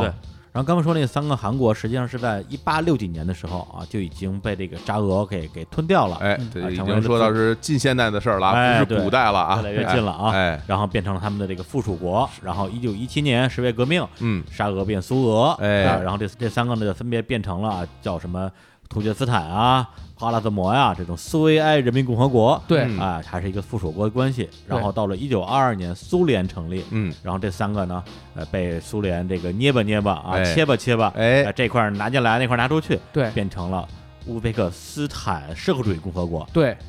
呃，变成了乌兹别克斯坦社会主义共和国之后呢，一九二四年苏联搞了一个中亚民族大划分。嗯，中亚民族大划分的时候，就把河中地区这边从事呃农业和商业的，基本都划在乌兹别克，然后从事游牧业的划到哈萨克斯坦。啊，然后在哈萨克斯坦，呃，这边拿来了一片适合种棉花的土地，给了乌兹别克，然后从把塔吉克斯坦从乌兹别克划了出去。呵，你 看，然后又从俄罗斯南部拉进来了一片，呃，放进了乌兹别克，最终现代的版图就算就此奠定。哎呀，哎呀这什么工农商学兵各管一摊儿啊，就你们这儿就好好的给我种棉花吧， 对哎哎，然后最后一个大事件，就一九九一年苏联解体，哎，哎，乌兹别克斯坦独立，嗯，对哎呃，独立了之后呢，首先就是加入这个独联体吧，就是跟这些国家一起混了一阵儿，然后紧接着就是卡里莫夫总统一直执政，执政到。哎呀，几十年之后换了一个新任的总理上台，然后就是我们后来有说的这种放开旅游业，到就到今天。哎呀嗯，大家可以把这一段啊，嗯，反复聆听，是反啊 吧复？聆听，加深一下印象，因为这嗯个说的其实也比较快。是，啊，中间有好多的这个历史事件呢，其嗯实大家可能原来也不是很熟悉，回头可以一边儿哎一边儿看一边儿查着资料，对就能把这河中地区整个的历史搞明对白，。为什么说这么快？因为说完就忘了。李叔，李叔，李叔现在长吁一口气啊，终于说完了。瘫坐在座位上。哎不过说说实话，因为对于那个中亚整个这个地区的这个历史，嗯，对于我而言还是不是特别熟悉的。嗯因为首先这个这些地方国家它没有在世界重大事件中登上舞台当主角儿，对，它啊一直它一是直世界是历史的边缘地区。他一直是个配角儿，嗯所以很多事情到他这儿呢没有什么大事儿，大家可能就不太关注，因为很多都关注到欧洲的部分，嗯或者啊，不是我们中国关注自己，或者美洲关注美国的部分。是，所以这块地方可能是一个知识的死角。嗯对，其实你要问我之前说对乌兹别克斯坦，就是在前苏联统那个时期以前的历史，嗯我还真不太清楚。嗯今天学到了，对，然后而且就是在这个看这些干货历史之前，哎，有不有一本书也是朋友推荐，就叫《丝绸之路》，嗯因为这因为这条线儿其实它就是丝绸之路的必经之地嘛，是，嗯特别是撒马尔罕。对，然后是一个英国人叫彼得·弗兰科潘写的。嗯，一开始我看这本书完全看不懂，嗯对里边那些词儿啊，这个王朝啊，这个帝国啊，就嗯就看晕了。而且它经常是重叠的，对，经常是重叠的，在时间和地域上都重叠。嗯而这我刚才说了，乌兹别克斯坦这个有民族认同明确的地理边界的，这是中亚民族大划分时候才有的事情，所以你就会到造成一个范畴的不清楚。就是我们在谈嗯论一件 事情的时候，我不知道我在谈论哪里。是是是，哎你这就有个这感清觉楚了对，嗯所以是把刚才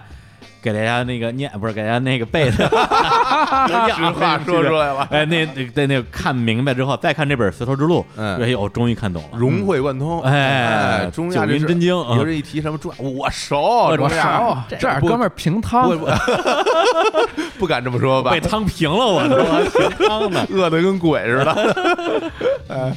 行，那行，那我们刚才这个啊，一一大块儿的这个啊，嗯这板砖一样的历史知识硬的，哎大家先先先消化一下。是是是我们可以放首歌。好刚刚好也好提到了啊，这个这个啊，中亚地区，嗯河中啊，非常有它的这个悠久的历史。对那我们就听一首啊非常有历史感的歌曲，哎哎，就是来自于乌兹别克斯坦的嗯国内的一个一个歌手，啊哦来听他的一首歌，好哎我们来我们来感受一下啊。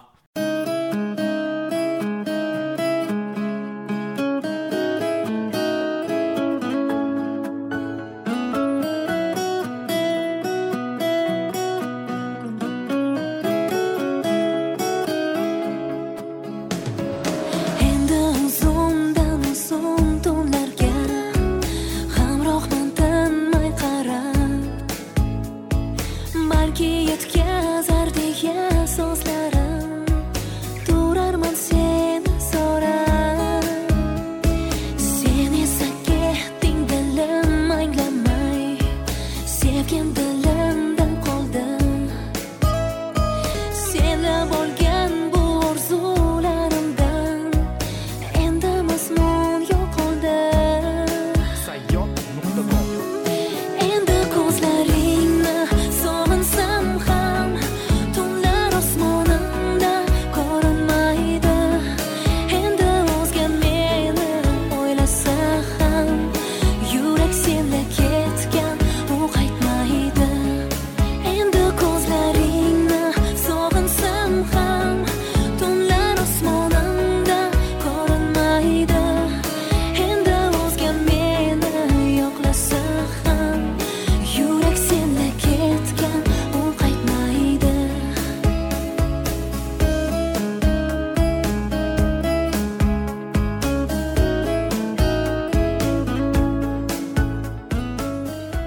哎啊，这嗯歌怎么样？是不是像像韩国歌儿 对对，唱的轻声轻语，那那个发音发音方式就很我也觉得像日韩韩日啊韩流行像韩音国乐歌啊？这正经老乌兹语，我还说什啊么要听老老乌兹的什么 老老歌，炸酱面老乌对贼，老乌兹大兵这一切，啊没有没有，因为刚才一直在说他一个历史文化啊嗯，但我觉得让大家看一看现在的乌兹别克人听的什么歌啊，是吧？其实也挺潮的。是然后这这歌手啊，是因为乌兹别克斯坦非常红的一个天后啊，哦这八八四八五年生人啊，哦叫罗拉，曲风啊非常轻快，啊是其实也非常的这个西化吧。对嗯嗯对，行，那我们现在来正式的进入我们这次啊，在这个 乌兹别克斯坦啊，这个嗯这个行程哎啊行行程部行分程啊，行程其实主要全程就是奢华体验， 全程奢华。 这，哎哎，我跟你说啊，咱们之前老在这个广告里边说全程奢华体验，嗯是吧？什么全程大巴出行，对嗯其实说的时候不觉得这东西有什么用，嗯有什么意义。现在我觉得太有意义 了，出去玩儿一定要全程大巴出行，哎一呀定要全程奢华体验。这李叔现在要不然变就了得死，你知道吗？ 原原来跟我说什么，我出去玩，我我不在乎吃，啊对我不在乎住的好不好，对我就喜欢吃苦。这回你看老实 了，老实了，而而且李叔可能是觉得，以前我们说全程奢华体验的时候，这是不是就是个套话呀？嗯这现在再回味一下，以前确实全程奢华对，对对对对对对对，就所以说呀，这个嗯这个出去旅行这个事儿啊，嗯跟对人太重要了。对你看我这跟着人， 你你看跟着人笑还笑，对农家乐出行了， 对，这不是话怎么说啊？你到哪儿哪儿就是河北农家乐，对，我一到乌兹别克斯坦完啊完。完全就是是对，完全就是农家乐的感觉了。嗯，哎呀，行，那我们那个就是按照我们这次去的几个主要的城市来说吧。好，哎，用城市啊来嗯讲讲我们这个发生的事儿啊，嗯带一带这个当地的历史。嗯好，那就先到我们的第一站啊，这个乌兹别克斯坦的首都塔什干。 塔什干，哎呀 哎踏实感，塔什干，太踏实了，塔什干其实这个名字，它的哎呃乌兹语的意思是石头城，对，就是一座哦石嗯头的城池。哦然后它一直以来都不是乌兹别克斯坦最重要、最大、最有名的城市。对它做乌兹别克斯坦首都或者是整个河中地区最重要城市的这个历史，其实远不如什么名城布哈拉和萨马尔罕那样长。对对它是在一九一八年的时候成为了当时在苏俄扶持下的突厥斯坦共和国的首都。嗯哦对，然后呢？等等到把它合并成为乌兹别克社会主义共和国的时候，就已经不是它作为首都了，而是哦萨马尔罕，啊，萨萨马马尔尔罕罕作为首都。历史名城啊，萨马嗯等尔到罕一九啊三零年的时候，嗯重新划分国家疆界之后，才又把它恢复了首都地位，就是这个塔什干。一九三零年又继续做了首都，哦，然后等到一九三零年这做了首都之后呢，不就开始有这种苏联的建设呀、资金各方面的就投入进来了嘛？但是好景不长，仅仅过了三十多年，在一九六六年的时候，塔什干发生一场大型的地震，对对对，这场地震基本上毁灭了塔什干这个城市，哦基本上居住在塔什干的家家都有受到了牵连。哎呀，今天我们看到塔什干城市的这个面貌，其实不是三四十年代苏联援建的，而是在塔什干大地震之后震后重新复建的。啊。哦，这样然后我们当时是那个落地到塔什干啊，就是对这个乌兹别克斯坦的第一印象，就刚刚才说的，嗯，的确是很像这个啊苏联时期啊很像沈阳，啊，很 对对对对 是对，吗就啊就东北风，东北哦风的东北一个风建筑啊，嗯非常的大气，宽敞，对，哎，这路都特别宽，嗯，嗯，然后我们到塔什干之后呢，感觉到，呃，这既然是苏联的城市嘛，那肯定会有一些苏联城市的特点，比如说我们经常在北京看那种老破小的小区嗯啊，，它那儿也有，然后那种破旧的阳台，然后筒子楼，啊，哎，都是有的。嗯，但是整体上就是感觉破旧，但是不肮脏啊啊，就是嗯还还保持着体面的。而且近些年感觉经济上的逐渐开放之后，有很多的招贴画。广告这个特别多，我看到最多的是百事可乐，百事可嗯对乐对对非常多的广告，还有 LG 和三星，塔什干还有一个地儿挺有意思的，就是我们因为那个都是塔什干往返北京嘛，嗯，所以最后回中国之前，哎，又到塔什干。然后本来是有一个很复杂的行程啊，有各种什么广场啊、 纪念馆啊。啊，后来由于啊非常这个复杂的原因，嗯， 哎然后呢就哪儿也没去成啊，只去了一个地儿，叫楚苏集市，哎楚苏集市，集市就是巴扎，啊巴扎啊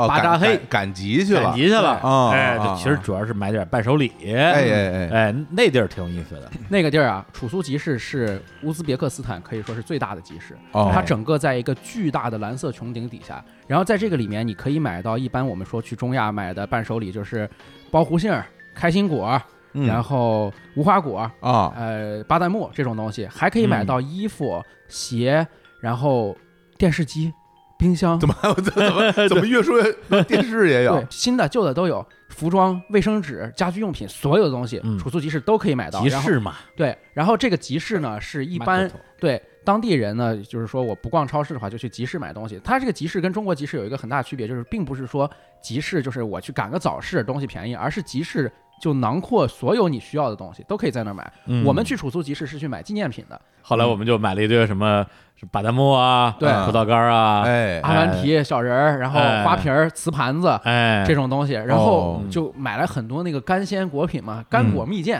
哦，烟酒糖茶、干这果蜜饯，是不是 都从乌鲁木齐运过来的？啊真是 然后我买买回来之后就给大家分嘛，我我那个分给了很多人，然后嗯、呃有很多人给我反映，那个里面吃出来活虫子，就是我真的呀你知道那个海关检验检疫，它是不允许你带什么生鲜食品的，就是对你这个肉即便已经是死了的，啊蔬菜种子都不能带。对我带来活虫已经有人告诉我的，现在已经有四条活虫了。不是哎呀你送人的东西最后对都，有四条活虫，我没有吃出来过，哎就是呀咬开之后有那个虫子就动，不要说了，不要说了，不要说了，就就你这还送人呢，而且不是一一个一个那个小虫撕子撕到条条，知道吗别？说了。绦虫，对，哎 呀，太烦了。李叔，你你吃出来了吗？李李叔你肯定带回来那那盒东西？对啊，你你你你也吃了，我吃好多哎啊啊，！就就就是那我跟个你，说，李叔肯定没吃出来，李叔都是直接含在嘴里，就直那接就那就那个 哎看着没呀，天哪，防不胜 防，啊防不胜没事儿，防，因为它是条的，所以你咬的时 候什把它么就没事？就咬断了，它不会长在肚闭子里嘴。吧， 不许再说了，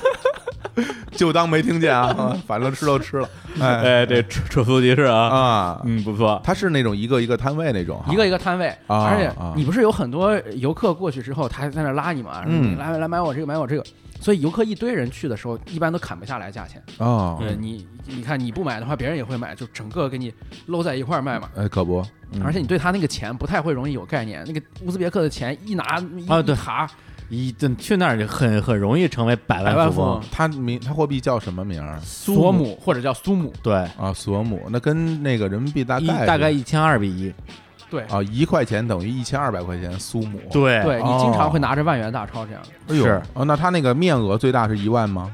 最大面额是五万，对，对五万而且是这样，它五万这个面额的这个这个纸币是最近一两年才有的，哦，之前他们最大面额是五千，五千，嗯而啊五千嗯相当于人人民币就四块钱。啊所，以他们那时候就当地的这个居民出门买东西都得背着一坨子钱，哎呀， 对，你想想象一下吧。哎是呀，而太有且钱了而且我们去的，因为他们买东西都是在巴扎这种地方嘛，嗯也没有什么刷卡的，就是你不可能采用任何移动支付的手啊段，对其实就是对拿着钱过去。嗯，行，那塔什干因为玩的时间实在太短，所以哎我们就先说这么多。好哎那接下来就这这个厉害了。哦哎，这次我我觉得啊是最重的一个地方，哦，哎就是这个啊撒马尔罕。三百二萨马尔罕，萨马尔罕这个这个这个地儿啊，我先说说一个情怀啊，嗯，就是这个小时候看《射雕英雄传》哎，啊金庸先生的这个大作啊，是也是我的入门之作。对，里边就提到这个地方啊，因为在这个郭靖、黄蓉要嗯抓这个大反派，反派大 boss 完颜洪烈，哎，呃是个金国人。，对，哎，后来就这个完颜洪烈逃到了撒马尔罕，哦，然后呢就躲在这城里边儿。后来成吉思汗过来打这个城，嗯最后呢生擒完颜洪烈，哎，哎，就这么段经历。但那个时候说实话，根本撒马尔罕跟乌鲁木齐有什么区别，我都不知道，就是啊是？吧？这没有地理概念。你我小学时候你看的，金国人嘛都，是四个字儿，呼和浩特都是差不多啊，是吧，对那啊，是你金国北京南城，对是 吧？是吧都在以为张家口外以为边儿不远啊，对，都不远，都不远啊啊。结果这次哎，到了啊，金庸写过的撒马尔罕了，哎，对，还是非常激动的。对，是非常激动。我们去撒马尔罕之前，呃，读了一本书，我跟李叔都看了，就是那个我刚才提到的撒马尔罕的金桃嘛，是就知道有很多的域外的宝贝都是从撒马尔罕传过来的。撒马尔罕真的是一个西域文化重镇，也是一个商贸重镇。嗯比，如说我们特别熟悉的什么胡人的乐器，包括胡人的一些呃歌女，然后胡人的舞蹈、日常的用品、鸟类。呃兽类很多都是从萨马尔罕传过来的，是它是西突丝绸之路上非常重要的一站对。然后斯哈萨马尔罕这个地方在呃亚历山大征服时候以及整个的希腊化时期有一个、呃希腊人给它起了一个名字叫马拉坎达，嗯对，它是一个特别呃吉祥的一个意思，就是说这个地方也是珍宝富集之地。嗯，然后撒马尔罕也做过我刚才说的乌兹别克斯坦，呃，苏维埃社会主义共和国的首都。对今天也是呃整个乌兹别克斯坦最重要的旅游城市。它分为老城和新城嘛。嗯新城这块不说，都是一些现代的东西，但是老城就是所有的你能够想象的辉煌的帖木儿时代的东西，全都在撒马尔罕。对，跟这儿要说一下，就是它这个历史上几次这个重要的事件。嗯，对，一个是包括他们提过的这个希腊化时期啊，亚历山大大帝也嗯曾经也到过这个撒马尔罕，到这儿之后还说句话，大概意思就是说，来之前就听说这儿挺牛逼，来了一看之后果然牛逼，对对，就是有这样的感慨。哎呀，这对文化水平也一般啊， 对，然后那之后 呢，这刚才我们提到这个铁木尔帝国哎的首都在这儿，铁木儿，哎，对，那铁木尔这咱们再隆重介绍一下，哎啊对对，隆重介绍一下帖木儿啊。反正去之前的话，铁木真和铁木儿什么区别？李叔知道吗？都是铁木家族 的， 都是铁木 家族，肯定都是复姓铁木父姓铁木欧阳司马铁木嘛，对吧？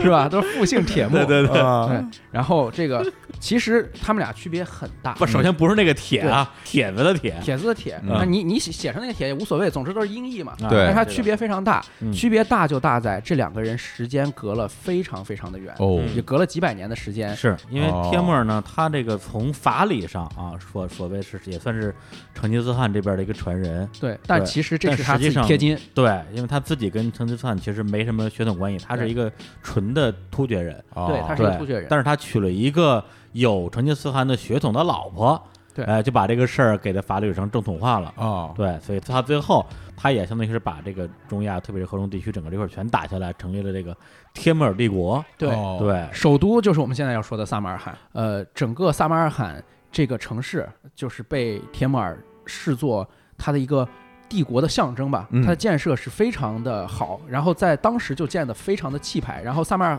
罕的城市建设到今天为止，依然保留了大量铁木尔时代的痕迹。比如说，我们去的一个地方嗯叫做雷吉斯坦。是雷吉斯坦是什么意思呢？雷吉斯坦，它的在乌兹语的意思里其实就是沙地。嗯嗯，嗯，沙地这块地方呢，就是前面都有非常细碎的小石头和沙石铺的，有点像日本的皇居那样的那个小细石子儿。嗯，雷吉斯坦这里有三座神学院，三座神学院，一个是乌鲁别克神学院，两个是模仿乌鲁别克神神学院的两座小的神学院。对，这三座神学院都是萨马尔罕在帖木儿王朝时期建立起来的，算是一个国家的意识形态的中枢，以及是培养全国神职人员的中心。我买那个冰箱贴，好多都是雷吉斯坦广场的冰箱贴，对哦这国家的其中一个重要的文化标志吧。对哦，今天也是它重要的文化标志。嗯对旁边还有一个叫比比哈努姆清真寺，对是这个帖木儿汗他老婆啊，因为他老婆对他对他来讲很重要嘛。对，哎，这皇后给他盖这么一个清真寺，对都都哦挨着那个地方。而且还有个传说，说比比哈努姆清真寺他老婆盖的时候，因为想给外出出征的帖木儿一个大礼，等他回来的时候就看到这个清真寺，哎呀，多漂亮啊！我老婆真会花钱。嗯，然后他就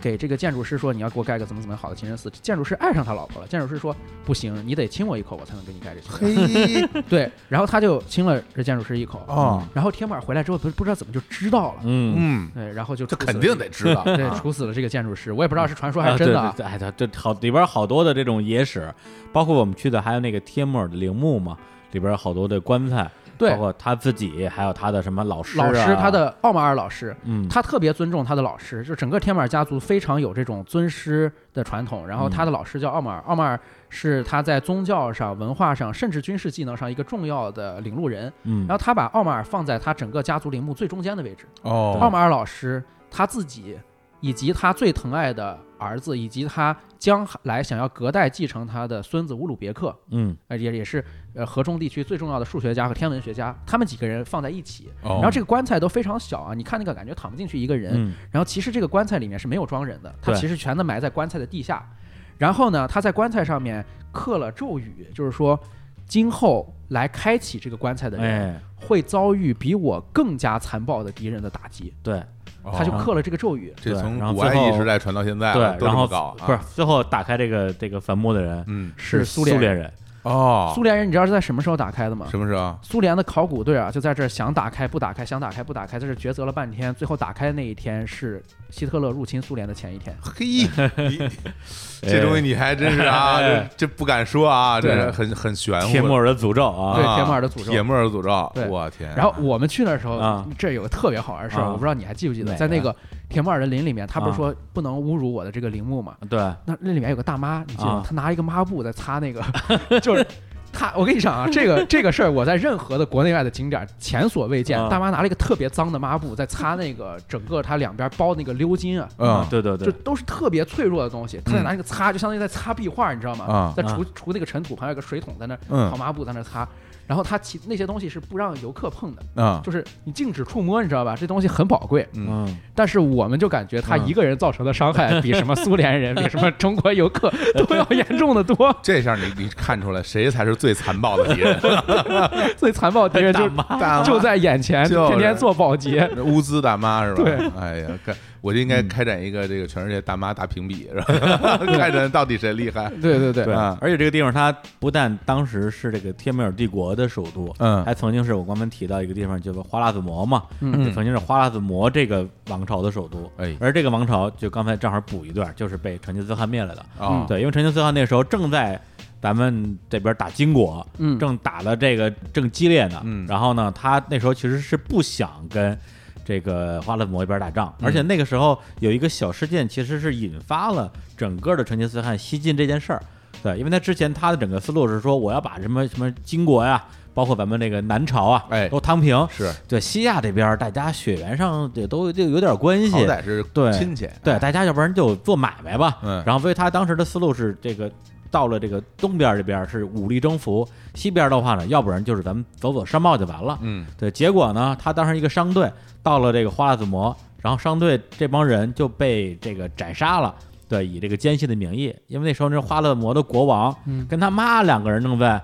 闹不对付，嗯就是国王他妈也要这个这个主理朝政，嗯等于说两边有一些政治格局的分裂啊嗯对，然后呢，相当于是他妈这这一派，他妈这一派，啊，哦然后就斩杀了这这些商队。然后成吉思汗那时候、到那时候他都没说说我要怎么着你，因为他之前甚至还说过说这个日落的地方都归你管，嗯日出地方都归我管，嗯是很尊重他们的。嗯然后就派了一个使团去找这花剌子模说这这事儿你你们得给给个说法这个呗。嗯说法啊，对，结果呢，这个这个国王呢也也也是怂，就拿他妈没办法。嗯对，结果这个使团呢啊再次。遭受侮辱啊嗯，副使都被斩首，然后主使被把胡子给都给剪掉了。他们很爱斩使团，啊，对，这我蒙古人的胡子被被剪掉，这这是不是这比比杀头更加侮辱了？两国交战不斩来使，这对啊完全是侮辱你啊！对，然后啊成吉思汗就说：“哎呦，行，来劲了，金国不打了，哎，啊打花剌子模去。”嗯真是嗯对，然后直接就是从南往北，就四个人全带过去了，嗯然后把花剌子模整个给包围了，然后围的就是这撒马尔汗，啊，然后就屠城。那肯定得屠城嗯，对，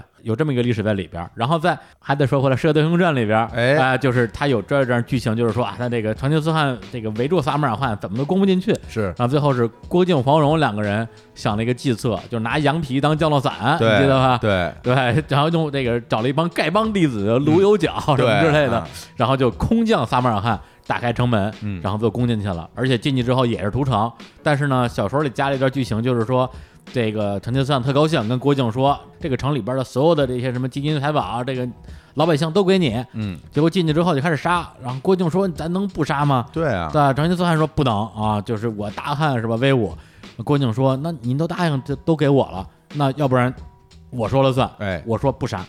然后成吉思汗就非常的不爽，然后就说行，对，这一这我告答应你了，是吧答应你了，那我同意，但是不给我大汗面子嘛。是对，但是在历史上呢就没有郭靖，所以这个撒马尔罕这个城市在那个时候是被屠过一次的。哎呀嗯嗯然后我们在撒马尔罕，其实我觉得最好玩的还不是这大清真寺啊，或者雷吉斯坦神学院，嗯最好玩的是我们去了一个地方叫夏伊辛达。啊，对，夏伊辛达呢是一个其实算是一个集体合葬的陵墓，然后他是呃帖木儿的老婆呀、嗯老师、宠臣这些跟他关系最近的，但是又不能算他们家的男丁的这些人埋在这是儿。然后埋在这儿，我们就在那儿一间一间的墓室在看呀。它那个墓室其实也就是像清真寺一样，里面都有非常漂亮的蓝色的琉璃的呃砖，然后有不不同的铭文雕刻。我们在那儿看，看看看看看。这时候突然来了一群人，哎，这一群人呢，穿着打扮完全是中亚人啊。啊，后来得知他是从塔吉克斯坦过来的，嗯过来朝拜一对对对下这边的清真寺、哦神那学边院来什么的。啊，然后呢，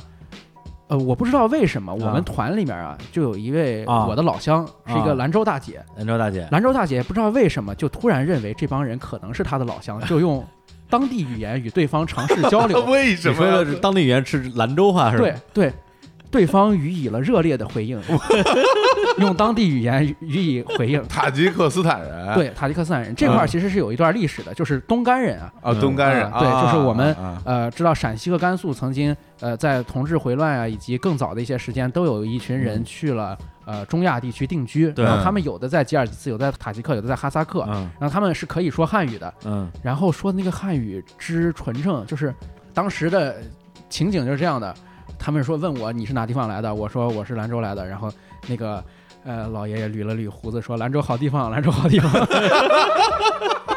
而而且 当时我我第一反应说，哎呦，说这这帮这是中国人还是外国人啊？嗯中文说的也不太好，应该是外国人吧？ 嗯，后来小指说他说的都是兰州话， 对他是中文非常不是不好，他中文是非常 好。是非常标准的兰州话。我天，对这个太好了对，特别牛。嗯然后他们确实是外国人，他们根本就没有中国国籍，没有去过中国，啊，只不土过就是生会土长的塔土生吉克土斯长坦的呃人外国人。对，啊啊就去那儿朝圣去了。去那儿朝圣，他们起码会塔吉克语、乌兹别克语、俄语、兰州话，兰州话不会嗯不会 汉语，不会普通话对，啊不会普通话太牛了，这个嗯嗯是，嗯啊。然后我们之后。呃，差不多就离开了撒马尔罕，去了另外一个历史文化名城。这个城市其实说起来比撒马尔罕更有特点，因为撒马尔罕我刚才说有老城有新城嘛，它整个城市的古籍的修复其实是不如这个城市的。这个城市就是布哈拉，布布哈哎哈拉嗯啊看起来真的是一个啊、就像它当时是伊斯兰教世界的支柱一样，现在嗯看起来也是非常的古色古香这样一个城市。布哈拉这个城市有一个在景观上重大的特点，就是到处都是清真寺，到处都是古城。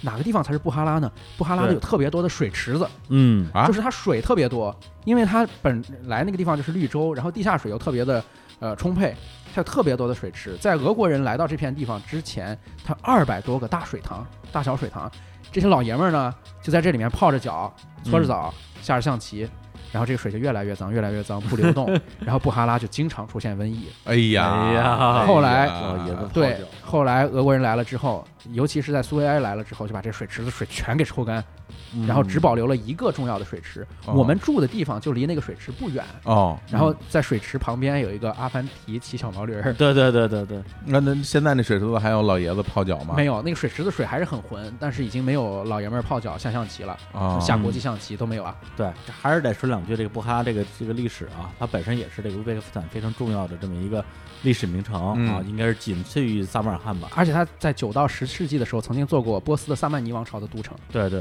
对，就整个他在呃乌兹别克斯坦民族形成和民族认同构建这一块儿是非常重要的地位。啊，而且呃，我们之前不是还说过，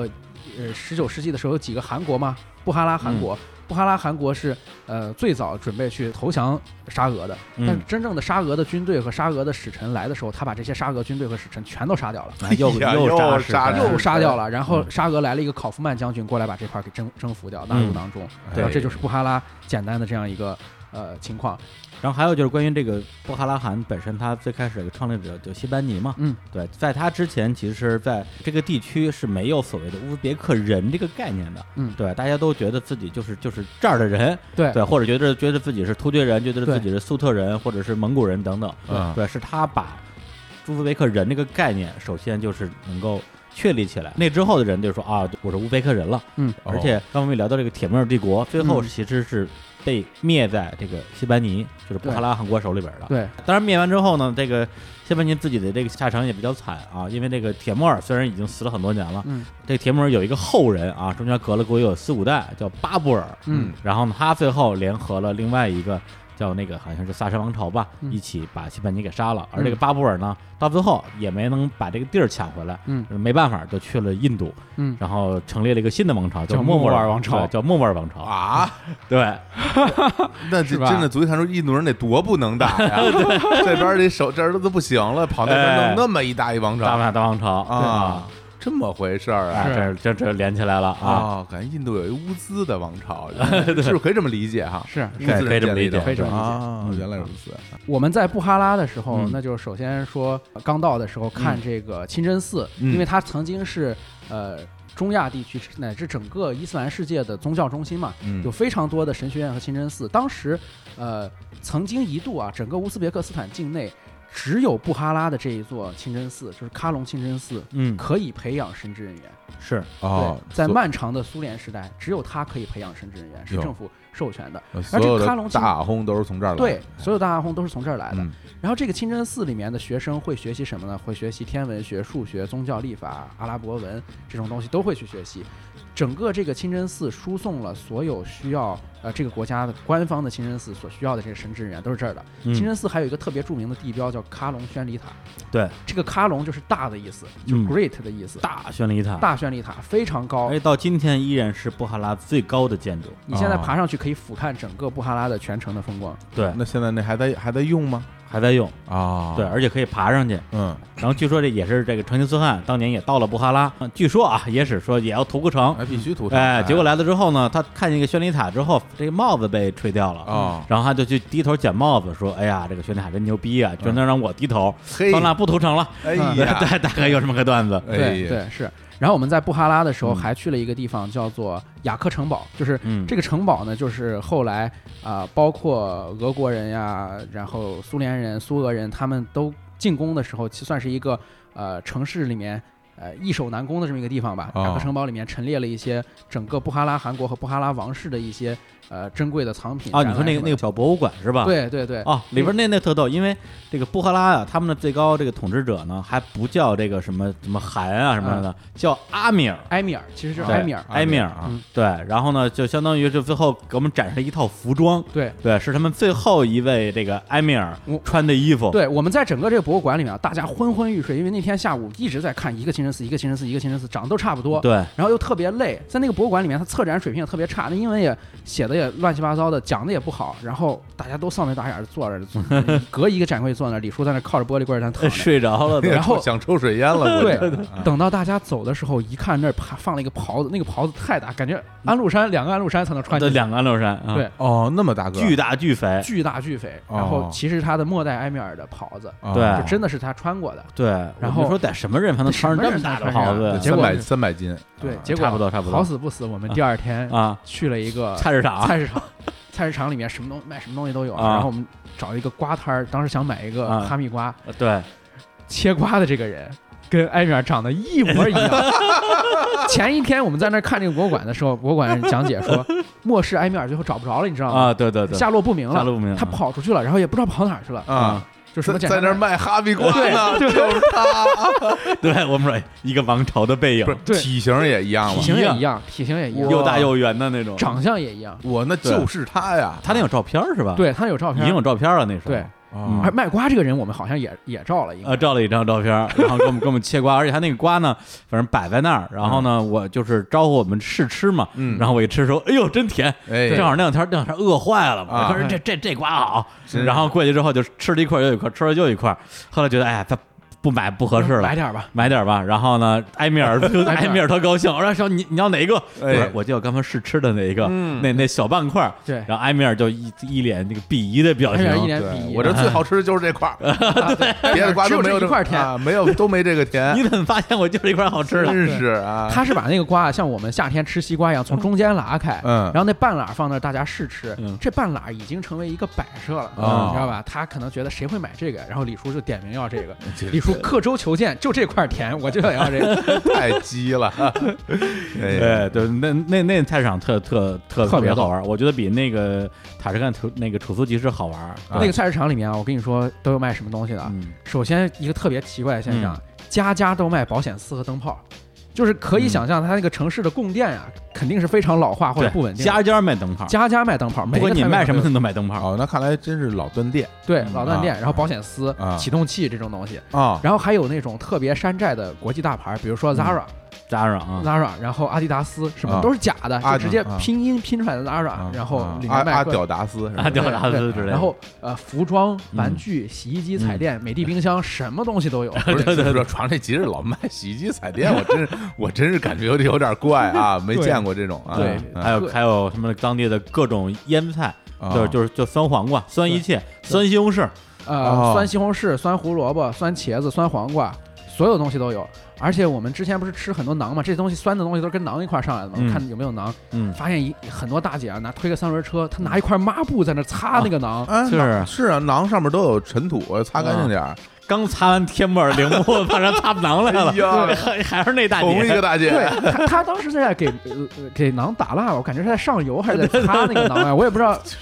反正那抹布看着也挺脏的，是吧？特别脏，啊哎对，呀特别然后脏一想，我我每天吃饭吃那个馕就是从这儿买的，估计对对，大姐都帮你擦干净 了。对，嗯然后我们到那儿之后，晚上安排我们去洗了个澡，说是会有人按摩，哎就是三温暖。啊，哎，我我我我我，也想感受一下。不是哎这这一路太太累了，太累了而且我辛我苦我跟你啊，讲啊，我们之前在我发给李叔这个旅游链接的时候，他那个上面的介绍啊，在这个浴室这地方配了一张图，哎这张图是一大老爷们儿躺在那儿趴平整了，嗯然后后面有一个人在踩着你的后背。哎就，感觉特别奢华，像是巴厘岛泰这式种按摩感觉特别哦好。哦对然后海我们贝就说啊那不行，我得跟李叔去探一探。哎，然后我们到那儿去呢，这个浴室里面就跟小时候那种澡堂一样，非常简陋，男宾女宾。嗯最缺德的是什么呢？厕所在男宾这一边儿，啊嗯厕所在男宾这一边儿，厕所的门儿对着男士更衣服的这个柜子， 啊这个柜子呢跟这个客厅之间插了一道屏风，但是厕所的门可是在屏风和柜子之间的。哦也就是说，不管男的女的，只要一推厕所门，就能看着男宾在更衣。哦，然后呢，我们进去的时候有男有女，我跟李叔脱了，脱了在那换衣服，我站在近机位，嗯更李叔在靠近厕所的远位机置，位，啊我更靠近厕所。然后几个我们的女团员就进了女厕所了。哦女女团员就那会儿就不能忍，她就非要去厕 所。我们向导已经说了，说这边在换衣服，说你们要不然是就他们就不能 忍，他们就是想看，他我们跟就你是想说，看，哦就就是要去到那儿上厕所。上厕所的时候，我们这不是已经脱了吗？哎这样了，嗯而没且办法，全脱了，啊全脱了全裸，全全裸了。嗯这时候没毛巾，哟没毛巾，就是嗯它里面呃说其实是不给你披一个浴袍或者是浴衣的，嗯嗯它是给你一个毛巾，你把关键部位挡一下，像这个对罗马人似的，哎像安东尼似的。安东尼，安东啊尼对啊啊，然后没毛巾，我就喊毛巾呢，毛巾呢。不这我们的向导也不啊不会办事儿，就是说，呃，嗯有啊有啊，在哪儿哪儿哪儿，最后在屏风上拽下来毛巾。嗯，我刚拽到这个毛巾，我听见厕所里面这边人要出来了，哎，然后我跟李叔在喊：“先别出来，先别出来然后里边一听，哎，！”哎，好太好了，正是时候，里马上面就冲出来推门了啊就出来了。天哪！然后说诚时心的迟那是吧时快，我一扭就一扭身把这个毛巾记住嗯了，你肯定晚了，我绝对你没完，肯定晚我了，绝对没完，至少看见你屁股了。啊，我觉得应该没完。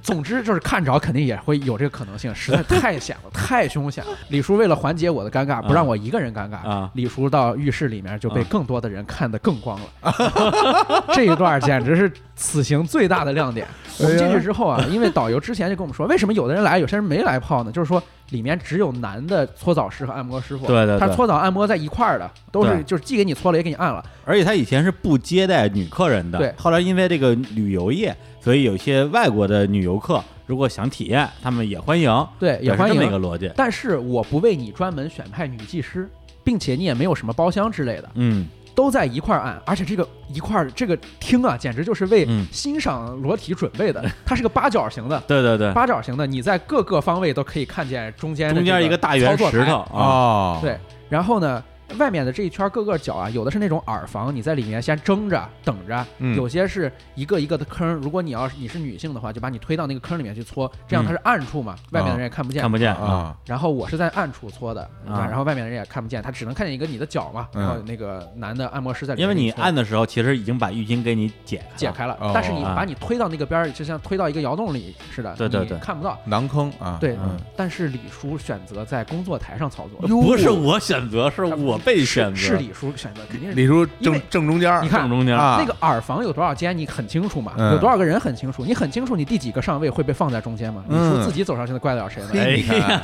李叔很坦荡，就趴在了中间的工作台上。嗯，然后之前大家都比较扭扭捏捏的，没见过这种场面嘛，嗯就说你轻点儿轻点儿，哎呀，别可别让别人看着。啊李叔很坦然地躺在那儿，然后这个时候嗯按摩师的状态来了，说呵，今天这 个人，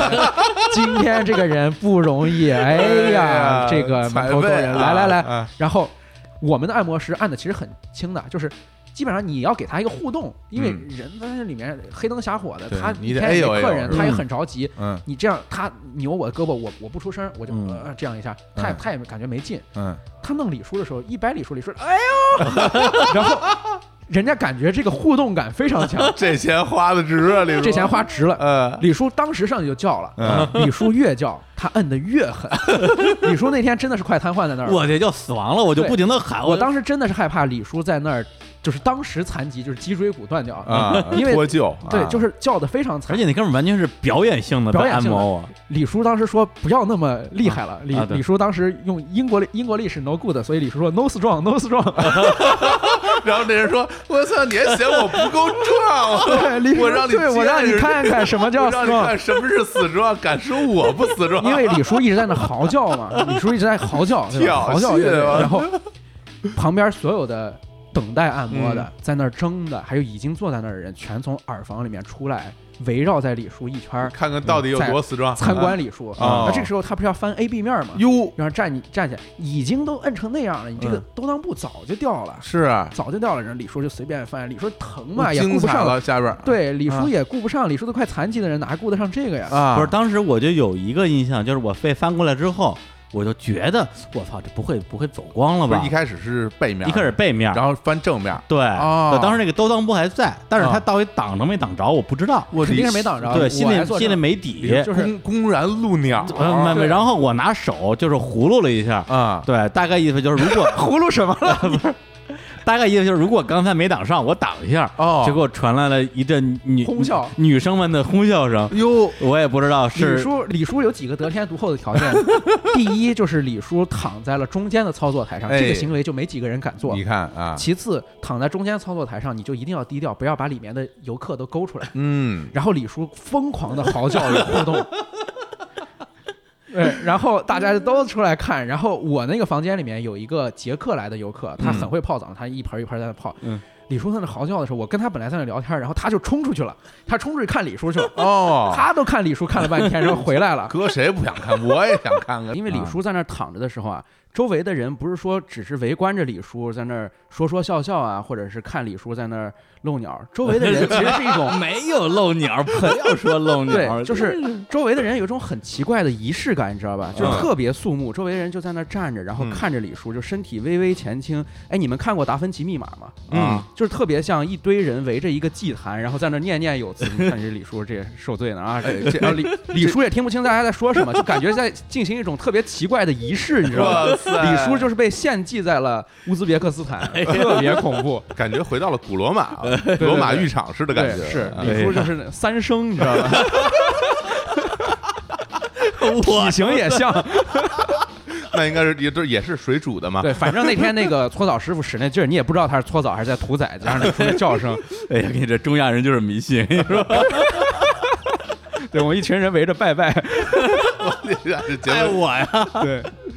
李叔按完之后啊，刚开始我们去的一些女、女宾，她们当时在饭桌上统计人数的时候，很多人都说我不去按，我去泡一泡，我去嗯蒸一蒸就完了，看一看。李叔按完之后，大家全上去按，因为感觉你看我让李叔，李叔让我看这么多，我对吧？我也得表示 表示，或者哦，我再丢人能有李叔丢人 吗？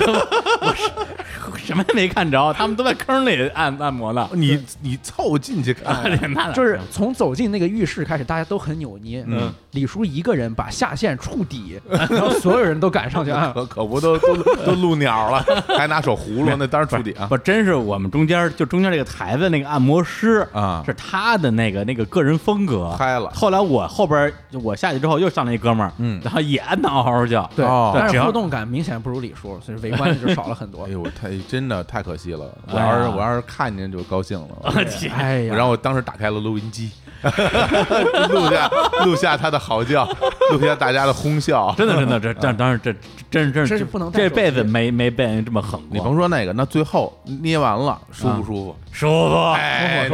那 这就行对了。吧，哎主要是暴露了很舒服，哎，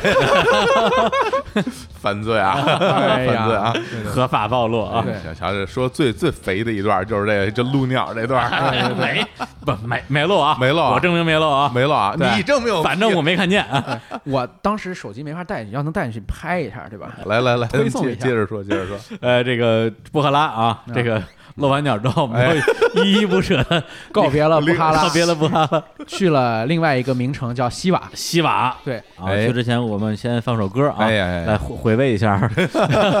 回味一下我们这次这个令人啊印象深刻的美好的按摩啊搓澡啊， 哎啊，这首歌呢，就刚才开玩笑啊，我们之前说这个，让大家听一听这个乌兹别克斯坦当地的啊音乐，这次是真的当地的音乐哦因为我在这边买了两张 CD，哎哎，就是买的时候呢，以为是正版，拿回来之后发现里边的盘都是刻录盘，啊，对，就是，而且我我我都怀疑里边是不是白盘、空盘或者毛片儿什么之类的，哎嗯跟中关村似的，发现、哎里边还真是歌哦但是跟那个盘壳上印的歌完全不一样。嗨，但是有盘壳在，嗯盘壳上有那个曲目单嘛，我就照着曲目单上网易云搜，还真搜到了其中几还首。真有啊，哎，哎，那我们现在先来听一首，一首这个叫啊杜塔尔嗯，的一个演奏曲，哎，来听一下。好，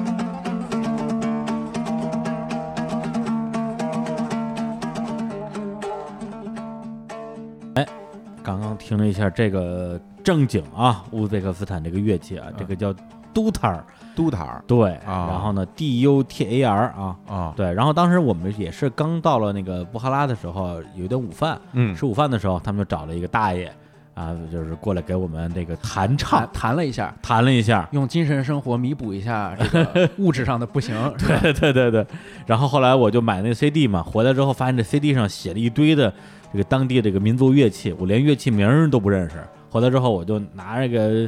呃上网一个一个查，后来发现这个 CD 里边儿本来应该有的东西，对，包括了都塔尔、什么弹波尔、塞塔，还有什么热瓦普这种东西。嗯对，其实好多在新疆那边也有，但是热瓦跟普好像是有，对对对，但跟乌兹别克斯坦这边，呃，还略有不同吧。哦嗯对，然后刚才放的就是一个他们非常有名的国家的一个老艺术家啊，这名字也也挺长的，我也不会念，嗯反正是一九二几年生人啊，一个国宝级艺术家哦弹的一个杜塔尔的乐曲。哦哎，大家这个如果想知道，可以关注我们的微信公众号，哎或者他的名字，然好后大家也可以去什么网云之类的平台去搜，哎好有他的专辑。哟，那可以哎听听。好啊值得一听。好，那我们这个聊完布哈拉，我们就去西瓦。西瓦，哎，西对瓦我，天西瓦这地方可以说是一种非常满足我们对异域的这种神秘啊、嗯凶险、猎奇想象的这样一个地方。为什么是嗯这么说呢？它在历史上与一个特别野蛮的行为绑在一起，就是奴隶贸易。嗯，中亚的奴隶贸易，它跟海上奴隶贸易一样，因为内亚的沙漠就跟海洋是一样的，那骆驼队就跟商船是一样的，也会存在这样的一些奴隶贸易。奴隶贸易的就是说，西瓦这个地方成为了它的一个重要集散地。嗯，当时呢，奴隶贩子们把在哈萨克草原呃掳来的牧民，还有就是嗯把、呃土库曼斯坦荒漠那边掠夺过来的一些战俘，哦包括俄国东扩和南扩过程中，呃留下来的一些战俘，以及甚至是俄罗斯的乱军，全都在这里嗯被当做战俘来销售。整个在中亚历史，包括大博弈时期，当时的探险家们就认为，能够去西瓦这种地方的人，就是属于有勇气和敢于蛮干的探险家哦才是能去西瓦这里。而且西瓦古城，我觉得对我来讲可能是我不太好说呀，可能可能因为前边儿逛的有点儿太多了，嗯到西瓦的时候多少有点儿有点儿逛不动了，嗯，对，所以呢，其实主要看的就是说也有一个大的宣礼塔，对，嗯但是它是个胖宣礼塔，那天哦我跟小伙老师还看了一下。嗯对它本来是想盖成这个啊，整个这个那个河河中地区最大的宣礼塔，超过之前那个，结果没盖就成。盖一半儿那，那那国王死了，对，国王死了就没哎盖成，就剩下一个半截儿的啊，但是真还还还挺肥的吧？对哦对对，一个肥的肥肥的宣礼塔。然后整个西瓦这片呃城市，因为它也是一个伊斯兰教的一个历史文化名城，整个在河中地区的历史中是也是非常重要的。嗯它在16世纪的时候，呃，西班尼王朝。它控制的一个分支啊，嗯西西班尼王朝的分支，然后就整个控制了西瓦所在的这个花剌子模州，嗯然后把这一片这个小王国定都就定都在了西哦瓦，啊，所以咱们刚才提到的这个西瓦汗国，就又叫花剌子模汗国。嗯哦，对，就是而且古时候的花剌子模的这个地方，其实就在这个西瓦。嗯然后我们在西瓦刚嗯开始，就像李叔说的，实在是那几天转的有点疲惫了，嗯，就是感觉啊，城市看到的东西同质化比较多。嗯对，然后它整个那个古城里面差不多都是那些东西吧，嗯爬宣礼塔，然后看清真寺，了解这些历史，多多少少感觉有点疲惫，所以我跟李叔就愤然脱团。嗯，脱队之后呢，我们就沿着一个方向就随便溜过去，瞎溜达。瞎溜达嗯。当时我是看到那边有个摩天轮，嗯我说咱们上摩天轮那边溜达吧。结果这一溜达好，哎，在摩天轮底下发现一个游乐园，一个废弃的游乐园，一个废弃的游乐园，哦一个游乐场，苏联游乐场。哦，然后它这个废弃啊，这东西西小史最喜欢呀， 特别土味儿，特别土味儿，有那啊种歪八扭七的什么阿凡提，然后就是各种什么唐老鸭唐老什么都有鸭什么都有。我天，啊然后它的这种废弃，还不是说这个地方像九龙游乐园似的就关门了，嗯不是这样的，它还开着，还营业。它那有帮人嗯我们不去，他们在那儿聊天打牌，嗯，然后我们就去到游乐园里面嗯看到游乐设施还能玩儿，于是我们就玩了个碰碰车。还能开啊，还能我们开开了苏联碰碰车，然后李叔开的真是好，嗯哎，李叔真是碰碰车王者。李叔是 会会躲还是会撞啊？李叔会开起来，会开，会啊开，就是啊，你不会开起来？我们会开，就是往一个方向猛打方向嘛。但是你有的时候憋住，就打半天打不出来。李叔灵巧，哎对呀我你能像开车一样开碰碰车，对开碰车，我特别擅长，我跟你说，我我特别擅长，是？吧？你碰们碰车高手，哪哪天去斗个牛是 就吧逗？个牛儿就我来能啊，我能让你撞不着我，知道吗？是 吧就躲着一跑，然啊后对从然后从你后边梆撞你一下。哎，碰碰车奥义是什么呀？啊是先要跟对方迂回，然后啊迂回迂回，然后把把对方勾引到一个角，让他开不出来，然后然后从后边撞到，对然后然后你你再开走。对对对对哎对对对，李叔，开碰车开的很好。哎然后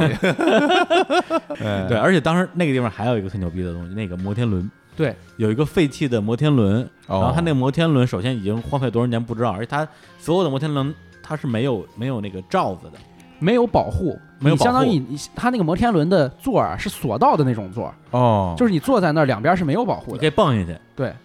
天哪，然后那嗯摩天轮已经废弃了，就感觉特别像一像切尔诺贝利，对对对，就对那种对感觉。太吓人了。对，当时我拍那个照片儿，然后发到那个我那个微博上，嗯好多人都评论说切尔诺贝利。嗯我说这这个这个梗从哪儿来的呀？他们说是玩一个游戏，嗯游戏里边那个地方原型是切尔诺贝利，有一个一模嗯就一样的就摩那天样，轮，就那样。是对啊，就是这种苏式摩天轮。废土世界，对对对啊，然后洗瓦之后，我们就到了我们行程的最后一站啊，努库斯，呃 n o k u s 实际上是这先这去这的等会儿怎么念？努库斯，哦，努库斯啊，哎努库斯，实际上是先去的他们一个叫做卡拉卡尔帕克自治共和国。对，这个地儿呢，就像刚才那个小史说的，被苏联划来划去过程之中。呃，最开始是哈萨克斯坦的一个领土，哦啊然后后来呢就单独拿出来变成一个苏联的自治共和国，嗯后来呢又被乌兹别克斯坦要过来，嗯成为自己一个领土、嗯啊，等于说是也几经易主吧。像这儿的人，哈萨克人占到相当高的一个比例。对对，然后这个地方基本上就是沙漠。哦然后呢，但是但是这个地方本来它最大的一个经济来源是捕鱼业，啊，因为这地方它靠近世界上曾经的第四大湖，叫咸海，对，哦，对，非常有名儿，人民都是在咸海捕鱼为生的。但是就是在这个前苏联啊，包括之前的这个苏俄时期，因为刚才提到种棉花嘛，嗯，也不让他们种粮食，对，导致呢，他们一个是把这个刚才提到这个两条河改道，导致这个咸海里边的水越来越少，几而十且再加上水土流失和土地荒漠化，对，然后几十年时间里边，这个湖水面积变得只剩之前的十分之一，哎呀，而且是高度的这个盐碱化吧，退化哎非常严重，不对，宜导耕种。致就是我们去的时候，整个真觉得那个空气里的那个出来的那个那个那个沙子，还不是沙子，其实其实就是盐，嗯，对，导致整个这个自治共和国地区的这个生态非常的严重，对好好多的那种高发的各种奇怪的疾病啊什么之类的。哎呀，对，就说白了就是当年苏联要种棉花啊，嗯所以这政治任务派到了乌兹别克斯坦，乌兹别克斯坦呢就把这个锅最后推到这个这个沙漠上，太惨了，对，导致那地方现在就是也没什么水，然地力后嗯枯竭，对生态也特别差。然后我们在沙漠里边特别逗，当时看见了有一个长得还挺好看的一个植物，但是啊已经干枯了，像一个干枯的大型蒲公英。哎，就是长这样。当时我们那个团里还有一个姑娘说，哎，这不错呀、然后就拿了一个那个棍嗯儿，拿着那个拍了张照。我说，哎，这是个什么东西啊？特想知道。但一想，嗯哎，我可以问啊。哎哎，我我们有这个植物学家呀、哎我我就把我拍的那个姑娘拿着那植物的照片发给了我们的好朋友信福臣。信老，哎，我说猜猜，哎，是什能不么？能猜出来？嗯哎然后老信倍儿美，说，嗯哎，这还能难倒我？嗯乐 乐，哎，我猜姑娘是谁让谁你呀？猜人了？ 哎呀，而且我还没说话呢，他说：“哦，好像不是乐 乐。”我说：“你这你这才对，什么玩意儿哎呦，？”他说：“你这我你这都干了，我实在猜不出来，嗯只能看出来是伞状科的。啊我说：“伞状科，伞状科。”我说：“行，在路上没事儿干，搜一搜伞状科加沙漠。”哎，最后还真把这玩意儿给搜出来了，叫什么？叫沙生阿魏，沙漠生长的阿魏，阿就是阿的那个阿，嗯魏就是魏蜀吴的魏，哦哎嘿，这名儿好怪啊，对，沙生对，就是这个这个东西本身叫阿魏，嗯然后它分成了是，比如说沙生阿魏、丘陵阿魏、什么什么阿魏，哦，哎，然后呢，上网一搜，看他看了看他生前的样子，啊嗯还还挺好看的，是蒲公英吗？呃，不是蒲公英，哦，对，但是有那绿叶个儿的是吧有绿叶儿的，对，结果到沙漠里边就变成了一句句的残骸，哦，对，所以说呀，这个是吧？这个国家呀，领土啊，真是，对啊，这个河流改道，最后啊，苦了我们家阿魏了。你看看，哎，但是呢，我走的时候嗯，抓了一把阿魏的种子带回来啊了，真的啊， 也没人管啊我对天我准备回头种一我种，带着虫都没人 管。然后我拿着这个阿魏干什么用啊？就是啊赶苍蝇，因为那个地方就特别 脏，卫生条件特别差，嗯到处都是粪便，对呃，到处都是大屎小屎，反正但是小史还有 你，对对对，就只能拿它赶对，苍蝇。没有垃圾，但是很多粪便。有很多的粪便，我就拿它赶，因为它有时候会飞到人身上，飞到吃的东西身上、嗯嗯上面。然后嗯当时我们团里面有一个这个女同志。啊，女同志啊，这位女同志呢，不巧就是拿着阿魏 这拍就是照的这个就是这位女同志。哎对，当时我们俩我们俩走一块儿，然后因为大部队大家可能就是在沙漠里嘛，嗯大家这个腿脚啊，这个不是都腿脚 比李叔灵便一些哎，对，然后我们俩走最后边儿，然后突然之间他说：“哎呀，说刚才我好像吃了个东西。我说你吃什么东西呢？ 他说我吃了个屎。我说你为什么要吃了个屎啊？ 他说我我从地上捡起来一个东西，一看，哎，这什么都没有见过，来就吃一是沙下。漠里嘛，有巧克力，这很好理解，对 吧？你看沙漠里肯定会有巧克力，就拿起来吃了一下。不是你们，你们是不是在那儿累傻了？已哎经就他当时可能就那么想，沙漠里哪能没几个咖啡豆呢？吃一太 吃。可怕，为什么要放嘴里吧？他就就我我觉得觉得说，哎，这个你看这个可这个没有思吃。议的咖啡豆嘛，然后就吃了一咬下。哎然呀，后 然后就吃屎的不要跟我讲话。哎呀，这节目尺度太大了，什么露鸟啊，什么吃虫子呀、哎就就跑着吃屎。漏鸟的时候推门的就是他，哎，又是 他， 对，从女厕所推门的时候，每次都世是上他岂无报应？你哎说呀，好吧，然后我们在在在在沙漠里边儿啊，嗯都、然后但是对我来讲有一个小小的体验，就是我们在沙漠里爬了一个特别高的一个一个山坡嘛，嗯就俯瞰那个地方，这个就是什么安亚的卡拉，卡拉其实就是古堡的意思，嗯，安亚的卡拉的这个遗址，哦那个东西是刚才我们提到的贵霜帝国的盖的这个遗址，哦，对，就是时间非常以长，前嘛，叫印度的那个，那时候正好我在听那个大门乐队啊，The 啊哦 Doors， The 然后 Doors 有首歌叫《The End》嗯，那首歌十几分钟，听着那个歌在沙漠里边走，突然觉得哎呦，好像这这风景变得牛逼起来哎了，，大门那歌合适，特别合大门那适，歌感觉就是特别的空旷，空旷，然后啊野对苍凉，风对空旷狂野。对啊，然后正好他有一句歌词说一辆红色的客车在等着你嗯，，我往下一看，一辆红色的客车就停在那儿 赶紧，这当时我说哇太牛逼了太这首牛歌。！了，太牛了，太牛了对，后来我们就坐着那个红色的客车旁边的金龙，大金哦 龙，大金龙啊嗨到了那个一个一个博物馆，对一个以前的，现在应该其实算乌克兰境内的一个人，嗯，那边的一个一个艺术家吧，落魄艺术家，落魄不艺术得家志，没人承认他是艺术家。对他叫什么什么司机啊？，对他老是说你趁早回去吧，说你这个做美术是没戏的。啊，然后说那我怎么办？我做一个收藏者总行吧？对于是他就。呃，收藏就是买了一些这个已经在苏联境内成为落魄艺术家，或者是被被苏联政府打压的艺术被家打压艺术家，然后主他要是就这个把这些艺术品都放在他的地库里面、哦地窖里面。后来呃，等到政治环境稍微宽松一点，拿出来展览。呃啊，今天我们去看的话，其实很多是二流、三流的艺术作品，但它充满了对那个时代的反思和抗争吧。哦对，就是这个博物馆叫萨维斯基博物馆。对对对，啊对，然后本身就是后来那个美国还专门给他拍了一个纪录片儿，哦叫什么《被禁忌的艺术》啊什么之类的。那对主要是以绘画、雕塑为主吗？呃，主要其实分这么几个部分，因为当天是我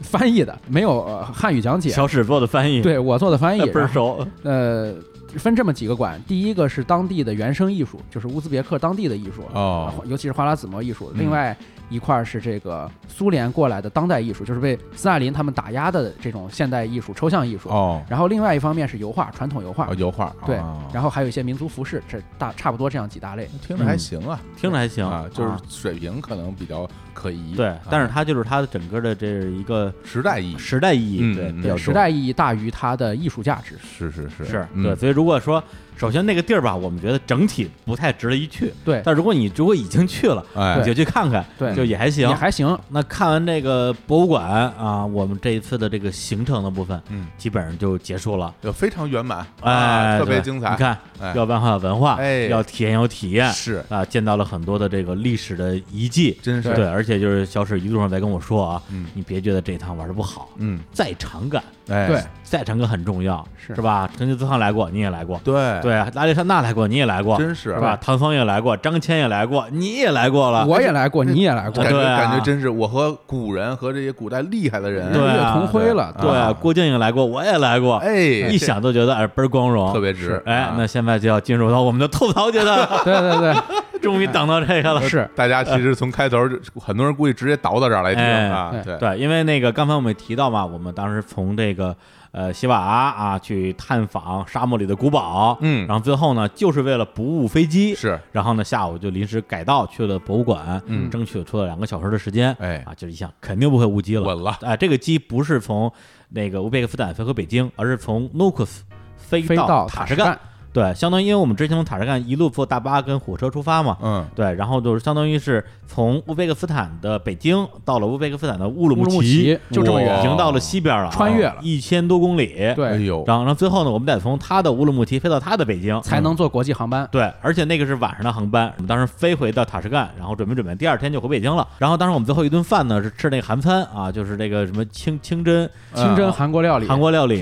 然后吃完之后，其实已经没什么事儿干了。然后我就一个劲儿说，哎，咱们早点早点走吧去去别机坐那儿场，聊早天点了去 check in，别聊天了。然后我们的领队说啊，不着急啊，这他们的机场没有人，提前半小时到。第一半小时到就来得及。乌贝克斯坦我坐熟飞，机啊，提前半小时到机场，嗯嗯嗯，对我我说机场有多远啊？机场就门口儿近。嗯，啊，说行吧，然后我们就跟那儿吃完饭没事干，就跟那儿干坐着。后来坐的真的还只剩差不多一个小时的时候，我实在我等不了了，我说咱咱咱咱走吧。哎，然后到了机场，啊然后就大家排队去 check in，嗯，啊，去办换换登机牌儿，是啊心想说稳了，哎然后弄到之后发现没买机票，没没买机票，没买机票，没给我买机票，对这不疯癫了？机票他们买了，交给了合作方钱，但嗯是当地的合作方没给他们买机票，为什么呀？不知道就忘了吧，可能忘。了，我嗯天我没机票。然后当时时间还差一点点，啊！就说要不现在临时买机票，就去临时买机票，嗯然后并且机场的人答应让我们现在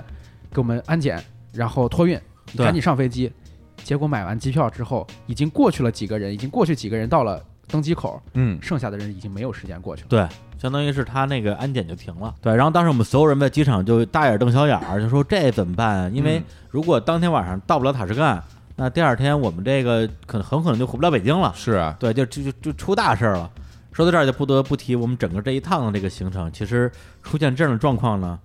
呃并不意外。 也哎并，不意外，就是多多少少只是一次一次的冲击心理的底线，但是这种冲击从未停止过。 对，因为之前呢，首先那个这个我节目里也提过啊，就是没怎么跟过团，对，就是觉得跟团不靠谱。嗯后来因为咱们跟稻草人之前有各种各样的合作嘛，是觉得挺好，而且、是啊而且我们还不光是团员，我我们是带队的，，对，当时得把团员伺候好了，对，然后的确这个宾至如归，觉得说哎跟团也挺好的，嗯，就这次觉得。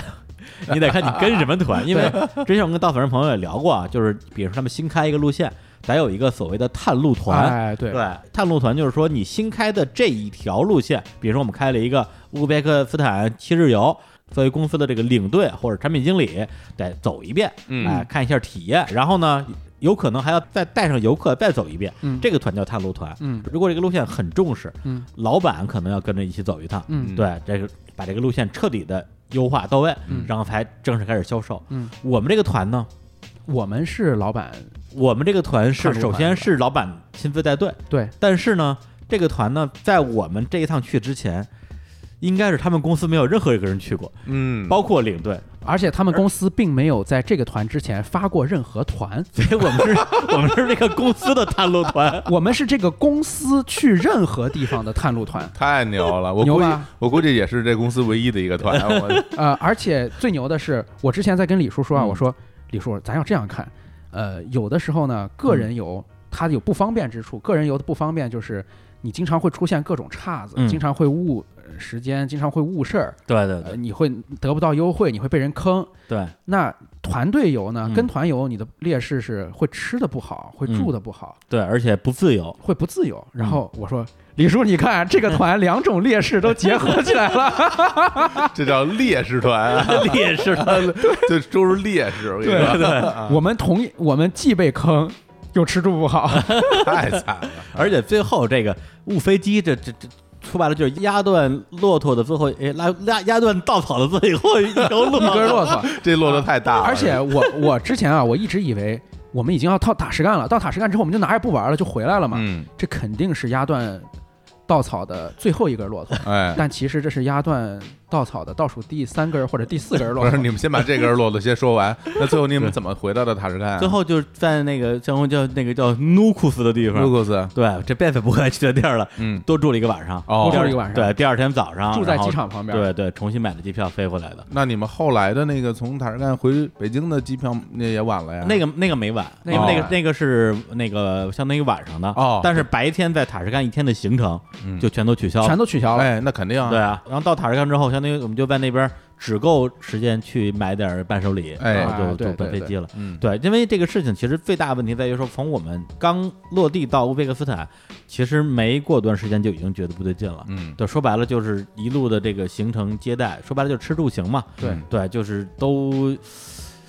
其其恶劣程度超乎我想象。你当时跟我发消息嘛，说说住的就是什么小旅馆啊它它不是、啊已经不是小，它就我觉得就是仅仅强于地下室。嗯对，就是那种城中村儿的招待所。哇城中村的那种，就是太惨了住宿六小时什么这种，啊，对，因为就是大家如果去过什么北戴河、南戴河，里边有什么李李庄、刘庄，嗯，就类类似于那种地方，太惨了，但是卫生条件比那李庄、刘庄要差得多啊那屋里全是苍蝇，我哇我们天同行的姑娘说什么，在那个屋里有卫生间嘛，嗯然后马桶圈上一一排苍蝇。哎呀，然后天这个包括就是晚上睡觉也也特别吵，然后屋被子什么全是臭的，对。但是问题在就是说，如果你真是到了比如说卡拉卡尔帕克共和国这种地方，嗯沙漠里，咱菲啊住尔一干纳客山栈谷算了。对问题是我们在布哈拉，嗯，全国的第四大、第五大城市，而且你知道吗，李叔，啊布哈拉是乌兹别克斯坦接待水平最高的城市之一。对啊，你嗯照说你们找不到好酒店，这就属于瞎扯了。按理说也应该也有更好的选择，啊肯定是有当然有对，但是他们也解释了说，因为今年什么，他们电子签一下进了一大堆人，他们没想到，嘿，然后呢，酒店就订晚了，导致没订到好酒店，对没甚订到至我们在同一个城市嗯就就住两天，嗯他换了一次酒店，住酒店住的第一是极为折腾，第二个就是说极为曲折，比如行恨不得就不要不下要了不要把它当说成酒店了啊， 啊住就住住住宿就条住件宿对住宿，对，下了大巴之后，我们的当地向导带着一堆人拖着箱子到处去找酒店，胡同里向导也不知道酒店在哪儿，对天哪，还在一找个还胡找同里错了找地儿，啊是对，然后这胡胡同里都是土路什么之类的，我们到，而且那个也也没有电梯，嗯你还得扛着箱子爬二楼、爬三楼。那以你这个性格，你不当场就发火了，我发了呀我有我我当场就发火了呀，发火了呀，我就发火了呀。是吧？对，然后午休时间我都没休息，我就把我们那个他们老板不也跟着呢吗？我跟他说，我说我说你这样不行啊，是啊就是哥哥们儿我也带队，不能这么弄。对嗯我给你讲讲啊，教育得中我。他说，哎呀，是这次是做的不好啊，你你多包涵什么之类的。结果。到后 越来越差，对，而且这个差，我觉得到最后其实有有点失控的感觉，就是他啊自己已经、啊已他自经己已经 hold 不住了呃，麻麻木了。对，这是这是住嗯吃的话呢，就是刚才其实开始提到了，就那几样嗯啊，永远就是就是那那几样东西那点做法。嗯当时我们就想说，哎，是不是说这地方只有这些东西，导致你你你也给不出更好的这个食材上了？嗯后，来发现并不是这样的，哎，对，因为后来我们消失，我们这个也是。脱团自己吃了顿饭，四个人吃了六个主菜，嗯然后能点的所有的这种肉硬全的点最硬的全点 大。硬菜、大羊腿、大羊排。李叔哎呀李叔大盘点了鸡一只烧鸡，嗯对，然后就吃了，最后就剩一半儿啊，对，，然后就觉得好说不我好吃，好不好吃？好吃好吃，那顿是好吃的，好吃。啊那顿是好吃那的，说明人家不是没有好吃的东西，是有好吃东西是的不给你们吃好吃的啊。东西，然后最后一算下来，人均五 十，对，人均那50么便宜他啊。就那那么个好便宜吃就那程度，就像你在看《西游记》里面在蟠桃会上那那种吃法。那你们这对团餐是不是人均五毛啊？我真不好感觉真说，的就便宜是吧只能说我们这次这个这个住的标准跟餐的标准有点太低太了，低了太，而且就是说吃饭的地方刚开始就是一些我觉得，呃，普普通通的小饭馆吧，嗯咱们只能这么说。到中间某一站的时候，已经非常可疑了。嗯对对，就是在一个隔壁正在装修的一家卖毯子的店里吃的，我们还在工地里吃过那个卖毯子店，其实它上面正在施工，有对脚它手架。整它整个那一排房都在施工，只有这这这个房子没有施工。当时他对家是卖毯子的，对嗯我就卖毯子店里边儿就是临时感觉支了两张桌子就开始吃了，对，感觉就像什么呢？就是说这个哎，有有一帮中国的这个游客来了啊。你给整点哥们儿吃的，啊对是吧我这我打电话给我卖毯子的哥们儿说，哎，你赶紧弄两桌饭，赚钱。对，然后我们就在隔壁的各种这个施工啊、叮叮咣咣啊、爆土狼烟儿啊，然后在毯子店里边吃了顿饭，都就那顿饭其实是到达了我忍受的一个极限了。我觉得，直接打人。我觉得之前你说吃的不好，可能是这个这个当地的这个水平有限，这顿饭我觉得已经不是正经饭了。嗯，太令人愤怒了。对，看见我，李叔估计要是我在团里，我我估计我我就已经疯你了，肯定对你我肯定怒了，就狂骂人，然后自己订机票回国了。不是真的受我我不们这个了团，我觉得真是大家的这个呃素质比较人高，非常好，人非特常别好。真的然后呢，你看吃住这样，包括后来我们从那个布哈拉开到西瓦，上车之前大概说我们其实这一趟大概时间比较长，可能四五个小时，在对路上辛苦一下。对我说辛苦一下辛苦一下吧。结果最后开了八个小时，快九个小时吧。对，快九个小时就在沙漠里边一直开，而且中间就几乎就没有停过车。你不说你憋急了，他绝对不会想到你是人需要上厕所。对，对，然后中间是其实我我并不想上厕所，啊，但我觉得说我不想上，但是可能别人想上啊。然后我去跟那个向导说，我说我想上厕所，嗯他说哦哦你想上厕所呀，就是恍然大悟那种感觉，天哪，明白？就是说，嗯，就是就比如他不觉得累，嗯他就不觉得别人累，嗯他不想撒尿，他觉得别人应该也不想撒尿吧，对嗯就是这么一个状态。我当时我就觉得说，哎呀天哪，我说这事儿什么时候是个头啊？嗯，但是万万没想到，这个领队他也是这么想的， 然后最后，对，就是在前面所有事发生完之后，然后后来误机重新买机票，然后送我们去塔什干机场，那我们领队也受不了了，然后他呢给他的应该是个人朋友吧，想发个微信吐槽一下，嗯大概歌词大意就是说，哎呀这个。带团太难了，终于要送他们去机场了，终于结束了，嗯对，然后发到我们的群里了。发到我们的群 里了，好就是，好好好好，然后真的大家非常尴尬，大家都愣住了。啊，愣了大概有十几二十分钟。嗯对，然后呢，但是还得说我们这个团员太好了，嗯对，非常祥和，然后大家一起安慰了他一 下。啊，说你你，就是因为他发了一个哭的表情，说你别哭别哭，都会过 去的。大家还安慰他， 天哪，对，因为最后其实明显感觉就是说，我觉得，呃，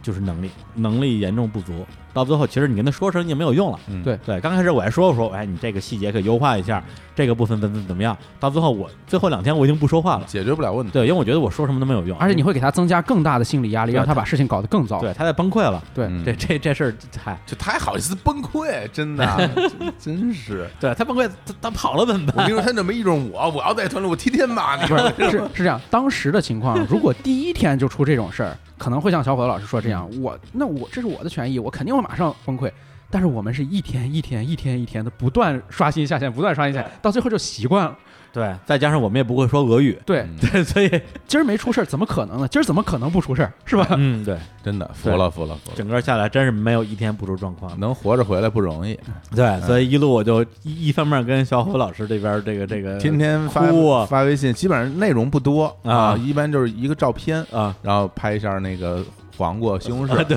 然后另外就是哎要死亡了，哎要死亡 了，说哎呀是受不了了什么的，对，啊包括我们对，还有我们我们在沙沙漠里边儿，对，沙漠里探访古堡，吃对顿午饭，在一个蒙古包里边儿，对，到场的苍蝇比到场的人应该多两倍。何止然两后倍啊，然得后十倍你看吧，苍蝇多的时候，我们想着轰苍蝇，但是那天的情况绝对是苍蝇在轰人。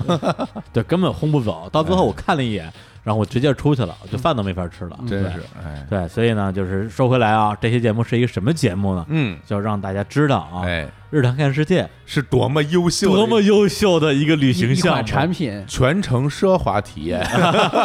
全程大巴，哎哎呀，对，探访世界什么奇迹， 哎，真是对啊，而且还还是回到这个问题，就之前觉得说你出去玩儿，我自己觉得说我只要是能吃饱、能睡着嗯就就行了，嗯对，但是之前其实真没考虑到会有地方的东西这么难吃，嗯会有地方的酒店这么脏，嗯，对，就是我觉得之前以为我我我还行，现在我觉得我还是有我的底线的。你，看，所以你之前像那个向导那种思维就不可取。哎，不哎，客气，你不客气想撒尿，别人也想撒尿。对你觉得住的还可以，别人觉得 不行，所以呢，还要像我一样高标准、高标准严要求，对哎哎呀是不哎是？呀一定要吃好住好哎才能玩好。对对对所以对这个是个必须的对所以我们这个日常看世界这个这个旅行团啊，哎过段时间可能又要发团，哎 大家得做好心理准备啊。哎，一定会特别好。 泡澡看李叔泡澡。啊哎呀，哎这个其实泡澡哎，这个好，我就很想桑拿之行就在酒店看李叔在那泡儿搓澡还是泡桑鸟啊？桑拿之行不是说我泡桑拿， 是我看别人泡桑拿。对，是小伙子老师带着全体团员看李叔在中间的操作台上， 说这就得被被被被禁啊！这哎，反正刚才说这么多呢，就是这个旅行社啊，说实话真是有点坑。嗯对啊，但是呢，呃我估计很多的我们听众就说，那你赶紧把那名儿说出来啊，我哎们也好报名啊，对我什么保镖？那避雷啊规避一下风险啊，对，但是是我们就是担心，哦可能有些听众他口味比较重，就喜欢这种糙的哎，的确有这样的人，是吧对我觉得还有一个可能就是这些啊听众真的是想睡我们俩睡过的床，啊，是吧？对想躺我躺我祭台，对对 想去被献祭一下，啊对是，对，所以呢，就是为了不给他们打这个广告啊，嗯他的名字我就不提了。哎当然，还希望他们能够呃继续改进自己的业务啊，越办越好啊，越办越好啊。我看挺难， 这因为这个起点有点低， 起点低才能进步快嘛，主要进步半天也不会太高，主要是还有上升空间，哎，肯定有，是对，嗯，呃，这是这个最后总结一下啊，这次乌贝克斯坦之行，我觉得非常的精彩，精彩精彩，非常对感谢小史，感谢小 史，感谢你，谢死我了至，少我作我退钱。我作为听众来说，我听得挺爽的嗯啊，快意恩仇啊， 对，快一人快插一句啊，就是由于主要是因为误机这个原因，哎然后这个旅行团在我们到北京之后，退了一部分的我们的团费，哦，对，就是算是做了他们的能想到的一些这个补偿吧。啊，对，但是呢，就是从个人来讲，客观来讲，嗯，就是这个团，我认为他们整个的服务能力是非常非常的不合格的。但是嗯这一趟，我觉得就是因为过程太无聊，哎，网络条件太差，嗯，导致我一路没事儿干，就一直在看书，学了不少知识。学了不少知哎，不识。过其实从一一个积极的角度上来嗯看来，这次的这个行程你可能会铭记一生哎，铭记一是生对，啊，是因的为这太特别了。对啊，啊，会所以记我一辈子，对，人家怎么说来着？什么不来后悔一辈子，来了一辈子 后悔。对，而且我们俩这也是赤膊相见过的人了，对一起泡那个老乌兹别克斯坦浴，咱俩一块儿泡过呀。你没看的有我多吗？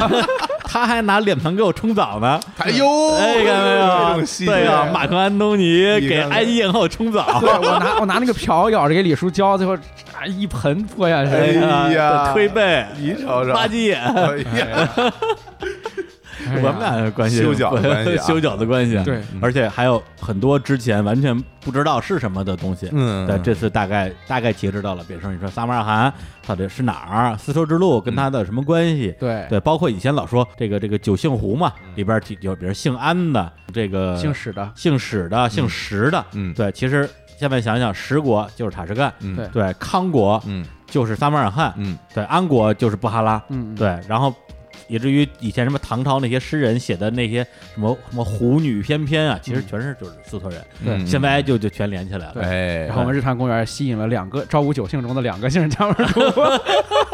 姓史的跟姓石 的，哎呀，都是胡人，我 对 都是没有，都是一家人，哪怕是东干人，我们也接受。 兰州好吗？兰州好， 兰州后，兰州后。对，好，哎，真是长见识。 对，而且后来我跟小虎老师还聊过这个事儿啊，哎就是这个古人说啊，嗯，读万卷书，行万里路，是，对。然后我跟小虎老师呢各占一头，嗯，对，他是电通史啊，倒背如流，哎呀，不敢当。对不敢。当然后，我呢是任何地方去之前不知道是哪儿，嗯，然后呢是用我的双脚来打开世界地图，感觉有点古老，这是。 对，就感觉就是走到这片地儿，就好像一个以前玩那个那个游戏一大样。富翁是吧？对对，全是就地图是整个是黑啊啊的，啊我走到那儿这块儿亮了，啊，对没走地儿还是黑的。对采地图模式啊，啊，对，但是现在哎，因为去的地儿够多，嗯现在已经有点连起来了。是啊，一到这边说，哎，这儿谁来过？说马其顿国王来过，哎，约旦他们也去过。哎一说哎，说这个点摩尔的这个后代啊，后来成立了莫卧儿王朝。哎，这印度我去过，哎，嗯对，哎有一种连连起来了连起来的感觉，对哎，还是非常快乐的。大的全球史在心中了。哎，太对好，所以嗯接下来的那个燃看世界啊，嗯，我们这个项目也会啊，跟着李叔的这个脚脚跟步啊对对对，跟着去更多的奇怪的国家，嗯啊，好，那关于这个这个乌兹行啊，乌兹行的各种倒霉事儿啊，嗯咱们就说这么多。哎嗯啊，最后我们还是热烈庆庆祝，热烈欢迎啊，哎小史史蒂芬，哎呀，又终于开了啊 个新坑啊，终对啊，终于啊加盟日坛公园。是，哎对，因为之前好多人在我们的各种留言区说啊，小史什么时候加盟啊，小史什么时候加盟啊，在我心里呢，其实我一直觉得他他一直都在，对是吧？而且第一是认识年头也很多了，嗯咱们第一次录节目二零一一五年15年一五年啊初的时候，啊，这这也三年时间了，对对，然后在不同的电台加在一起录了也得有十期节目，对，我也养了百十个马甲，天天在下面留言呼吁我来当主播。 嗯哎，就是前段时间我们这个啊这个主播大聚会啊，在北京我们吃饭，哎然后那天那个小史啊，嗯作为我们这个啊新进主播，是虽然还没有公开，但是对也参加了我们的饭局。然后当时我还就说呀，我说哎呦挺感慨。你说二零一五年到一八年这三年啊，真是发生好多事儿。啊真还是啊嗯记得小史第一次当时在那个大内上节目啊，喷遍所有主播，对对，说什么这个小伙子那个聊宇宙，哎聊什么宇宙啊？你懂什么宇宙啊？就真是是这种。嗯，然后说说石老板啊，石老板，你这个就是什么不好笑本人哎，是吧？哎赶紧回去上班去吧啊！朋友跟朋友圈很快用完，哎，对，跟你领导说我对社会大意了。哎，哎，结果呢？哎，过了三年，石老板这个单立人儿做的风风火火啊，嗯哎融了好多轮儿。是然后呢，跟小石两个人一直在饭桌上，俩人嘀嘀咕咕，坐一起，哎，说哎，要不要不然我给你投点儿，哎要要不要不我给你投点儿，哎呦，你看，然后 俩人聊得还挺好，老乡坑老 乡， 两个兰州人。对对对，我们俩是老乡，哎， 然后我就说，你们俩其实好多地儿还挺像的。哎第一都是兰州人，对第二都在英国留过学，对而且从英国留学回来之后呢，都见着了我。哎对然后呢，我跟老板说，说你这单口喜剧你这不行，你没有前途的。对对对， 然后跟小史说，你就是一坨屎 啊！对，后来我也变成了人，人家的单口喜剧做的也挺好的。对，而且我们俩都特别奇怪，我们俩认识李叔的时候，石老板认识李叔的时候是一一年，我认识李叔的时候是一五年，哎然后我们俩前后隔了四年，我跟石老板刚好差四岁，哎也就是说我们认识李叔的时候都是二十三岁。哎，是吧？对，你说这多可笑，嗯就每一多个可笑， 就是每一个兰州人都会在二十三岁的时候认识李叔，然后接受李叔的打击，但是李叔的打击就像祝福一样，就像摸顶一样，李叔一旦打击开过过你，就像给光你的开了光，然后你后面的人生路就会比李叔走得顺。 哎呀，那真是，那对于这个兰州那边是现在教育这东西啊嗯弄很火啊对，好多教育机构对卖课什么，嗯你不用卖课了，对哎，就卖李叔的这个，哎， 对，就卖李叔开光，所以哎兰州人应该来找来找我拜拜是就吧？ 只要二十三岁就来拜拜李叔 二，三岁刚好考研的年龄，考研班现在最能挣钱。李叔直接弄一个小庙，李叔在里面，来来来，你也别考研了，我摸摸你，我打击打击你，对，兰州人不行， 对然后你就铁定行。我天呀，这个好啊。这太迷信了，行，那我们这个最后给大家再带来一首歌啊，然后放歌之前给大家这个送一个小福利，嗯啊、因为这次从那个乌兹别克斯坦回来，我也带回来好多的小礼物，哎当地的什么呃冰箱贴啊，嗯当地的这种啊小小小手办，是李嗯叔啊那冰箱贴想送给我，被我拒绝了， 那囊囊囊的冰箱贴，脏是吧？ 特别脏，特别脏，掉特别掉渣儿的虎囊，掉渣儿。那个馕还是我先发现的，我那个就掉渣儿，是吧？ 对现在调料已经掉没李叔了。拿出两个冰箱贴，二选一，你要哪个？不要，馕上面还有烤串儿，我那烤串儿现在已经从北京烤串儿变成日本烤串儿了，就上面已经没什么调料了。对，然后呢，后来我想了想啊，这个东西送，这是情谊不够重，那真是对，嗯这礼轻情谊才重，嗯一定要送更更轻 的礼。 有还有更轻的，成反比，哎，，就是我们这回带回来好多这个乌兹别克斯坦当地的这个货币啊，哦索姆送钱，哎送钱，拍钱啊！对，因为那个钱不是哇一千二百比一吗？嗨，然后到最后你也花不完，嗯然后就兑换还不够费劲的呢，嗯因为最后你全换了，最后人民币也就几十块钱，嗯还不如拿回来做个纪念。哎后来我说，那干脆咱们节目里边就把这钱散了，给它散出去，千是金吧散去对，哎大家什么就转微博啊，哎转微信朋友圈，然后过来给我们截图发后台。啊，李叔大撒 币是吧？ 这是兰州话吧？ 大这是大实话。我靠！你开始说，你你以后啊， 这个 slogan 就算立住了。对，，slogan 就开始立住了。 你自己说的。哎我 来，李叔大傻逼，货币啊，嗯对，然后大家来来传播我们这期的节目啊，好好送你们啊，李叔开过光的，大傻逼， 是吧？那行，那就不不扯了，那好这这这准备放歌啊，好我来找首歌，哎好，这首歌是正经从 CD 里边我自己这个抓出来的啊，哦然后这个网上应该是没有。哦它这个也是那边的一个当地的民间乐器啊，呃，翻译成中文叫纳伊，嗯其实它英文是 N A Y，就 nay， 内啊对，然后其实其实就是笛子，哦就是就是他们那边的一种哦笛子。然后，但是它呢，呃，就是是阿拉伯这边的一种吹奏乐器，它本身能够奏出阿拉伯音乐里边特有的四分之三音。哦嗯对，就是我也不知道四分之三音它怎么去形容，但是的确一听你就哎，这是阿拉伯风味儿的。简单说就是 歪的。对对对对嗯，就是在这个李安导演的这个《少年派的情感漂流》里边，有一段那个笛子就是用那个大衣吹奏的，就是那个风味儿。然后呢，这首歌呢本身是他那张唱片里边的最后一首歌，然后、有将近十分钟，嗯然后它整个里边的那个你能听到的那个世界啊，能想象那个世界，跟我们最后去的这个卡拉哈尔巴共和国这个沙漠啊，安亚的卡勒遗址，嗯，感觉那个感觉挺像的。哎，对，就是好像听着这个乐曲啊，你就看到了一辆红色的大巴，等着你，啊哎， 对，带着你在沙漠里边奔驰，真好。对我觉得哎让我就建议大家这个把灯关掉啊哎，然后闭上眼，哎欣赏这首欣赏音这乐这首作对品。，啊然后？呢，就是跟李叔一起啊，回想一下嗯，在乌兹别克斯坦的这趟旅程，心情很难描 述。 好，好，那最后给大家放了一首翻一下这首歌，然后也欢迎关注我们的微信公众账号“日坛公园儿”、日微博“日坛公园儿对，”，然后我们会在推送里边啊来推一推我们这一路的精彩的行程。行，因为很多东西呢，你只是听，大家还是不够形象。嗯嗯啊，回头把我们那个这一趟拍到的那些裸照，，哎， 裸没有裸照没拍啊。 啊，好嘞，跟大家好，说拜拜，哎拜拜，拜拜。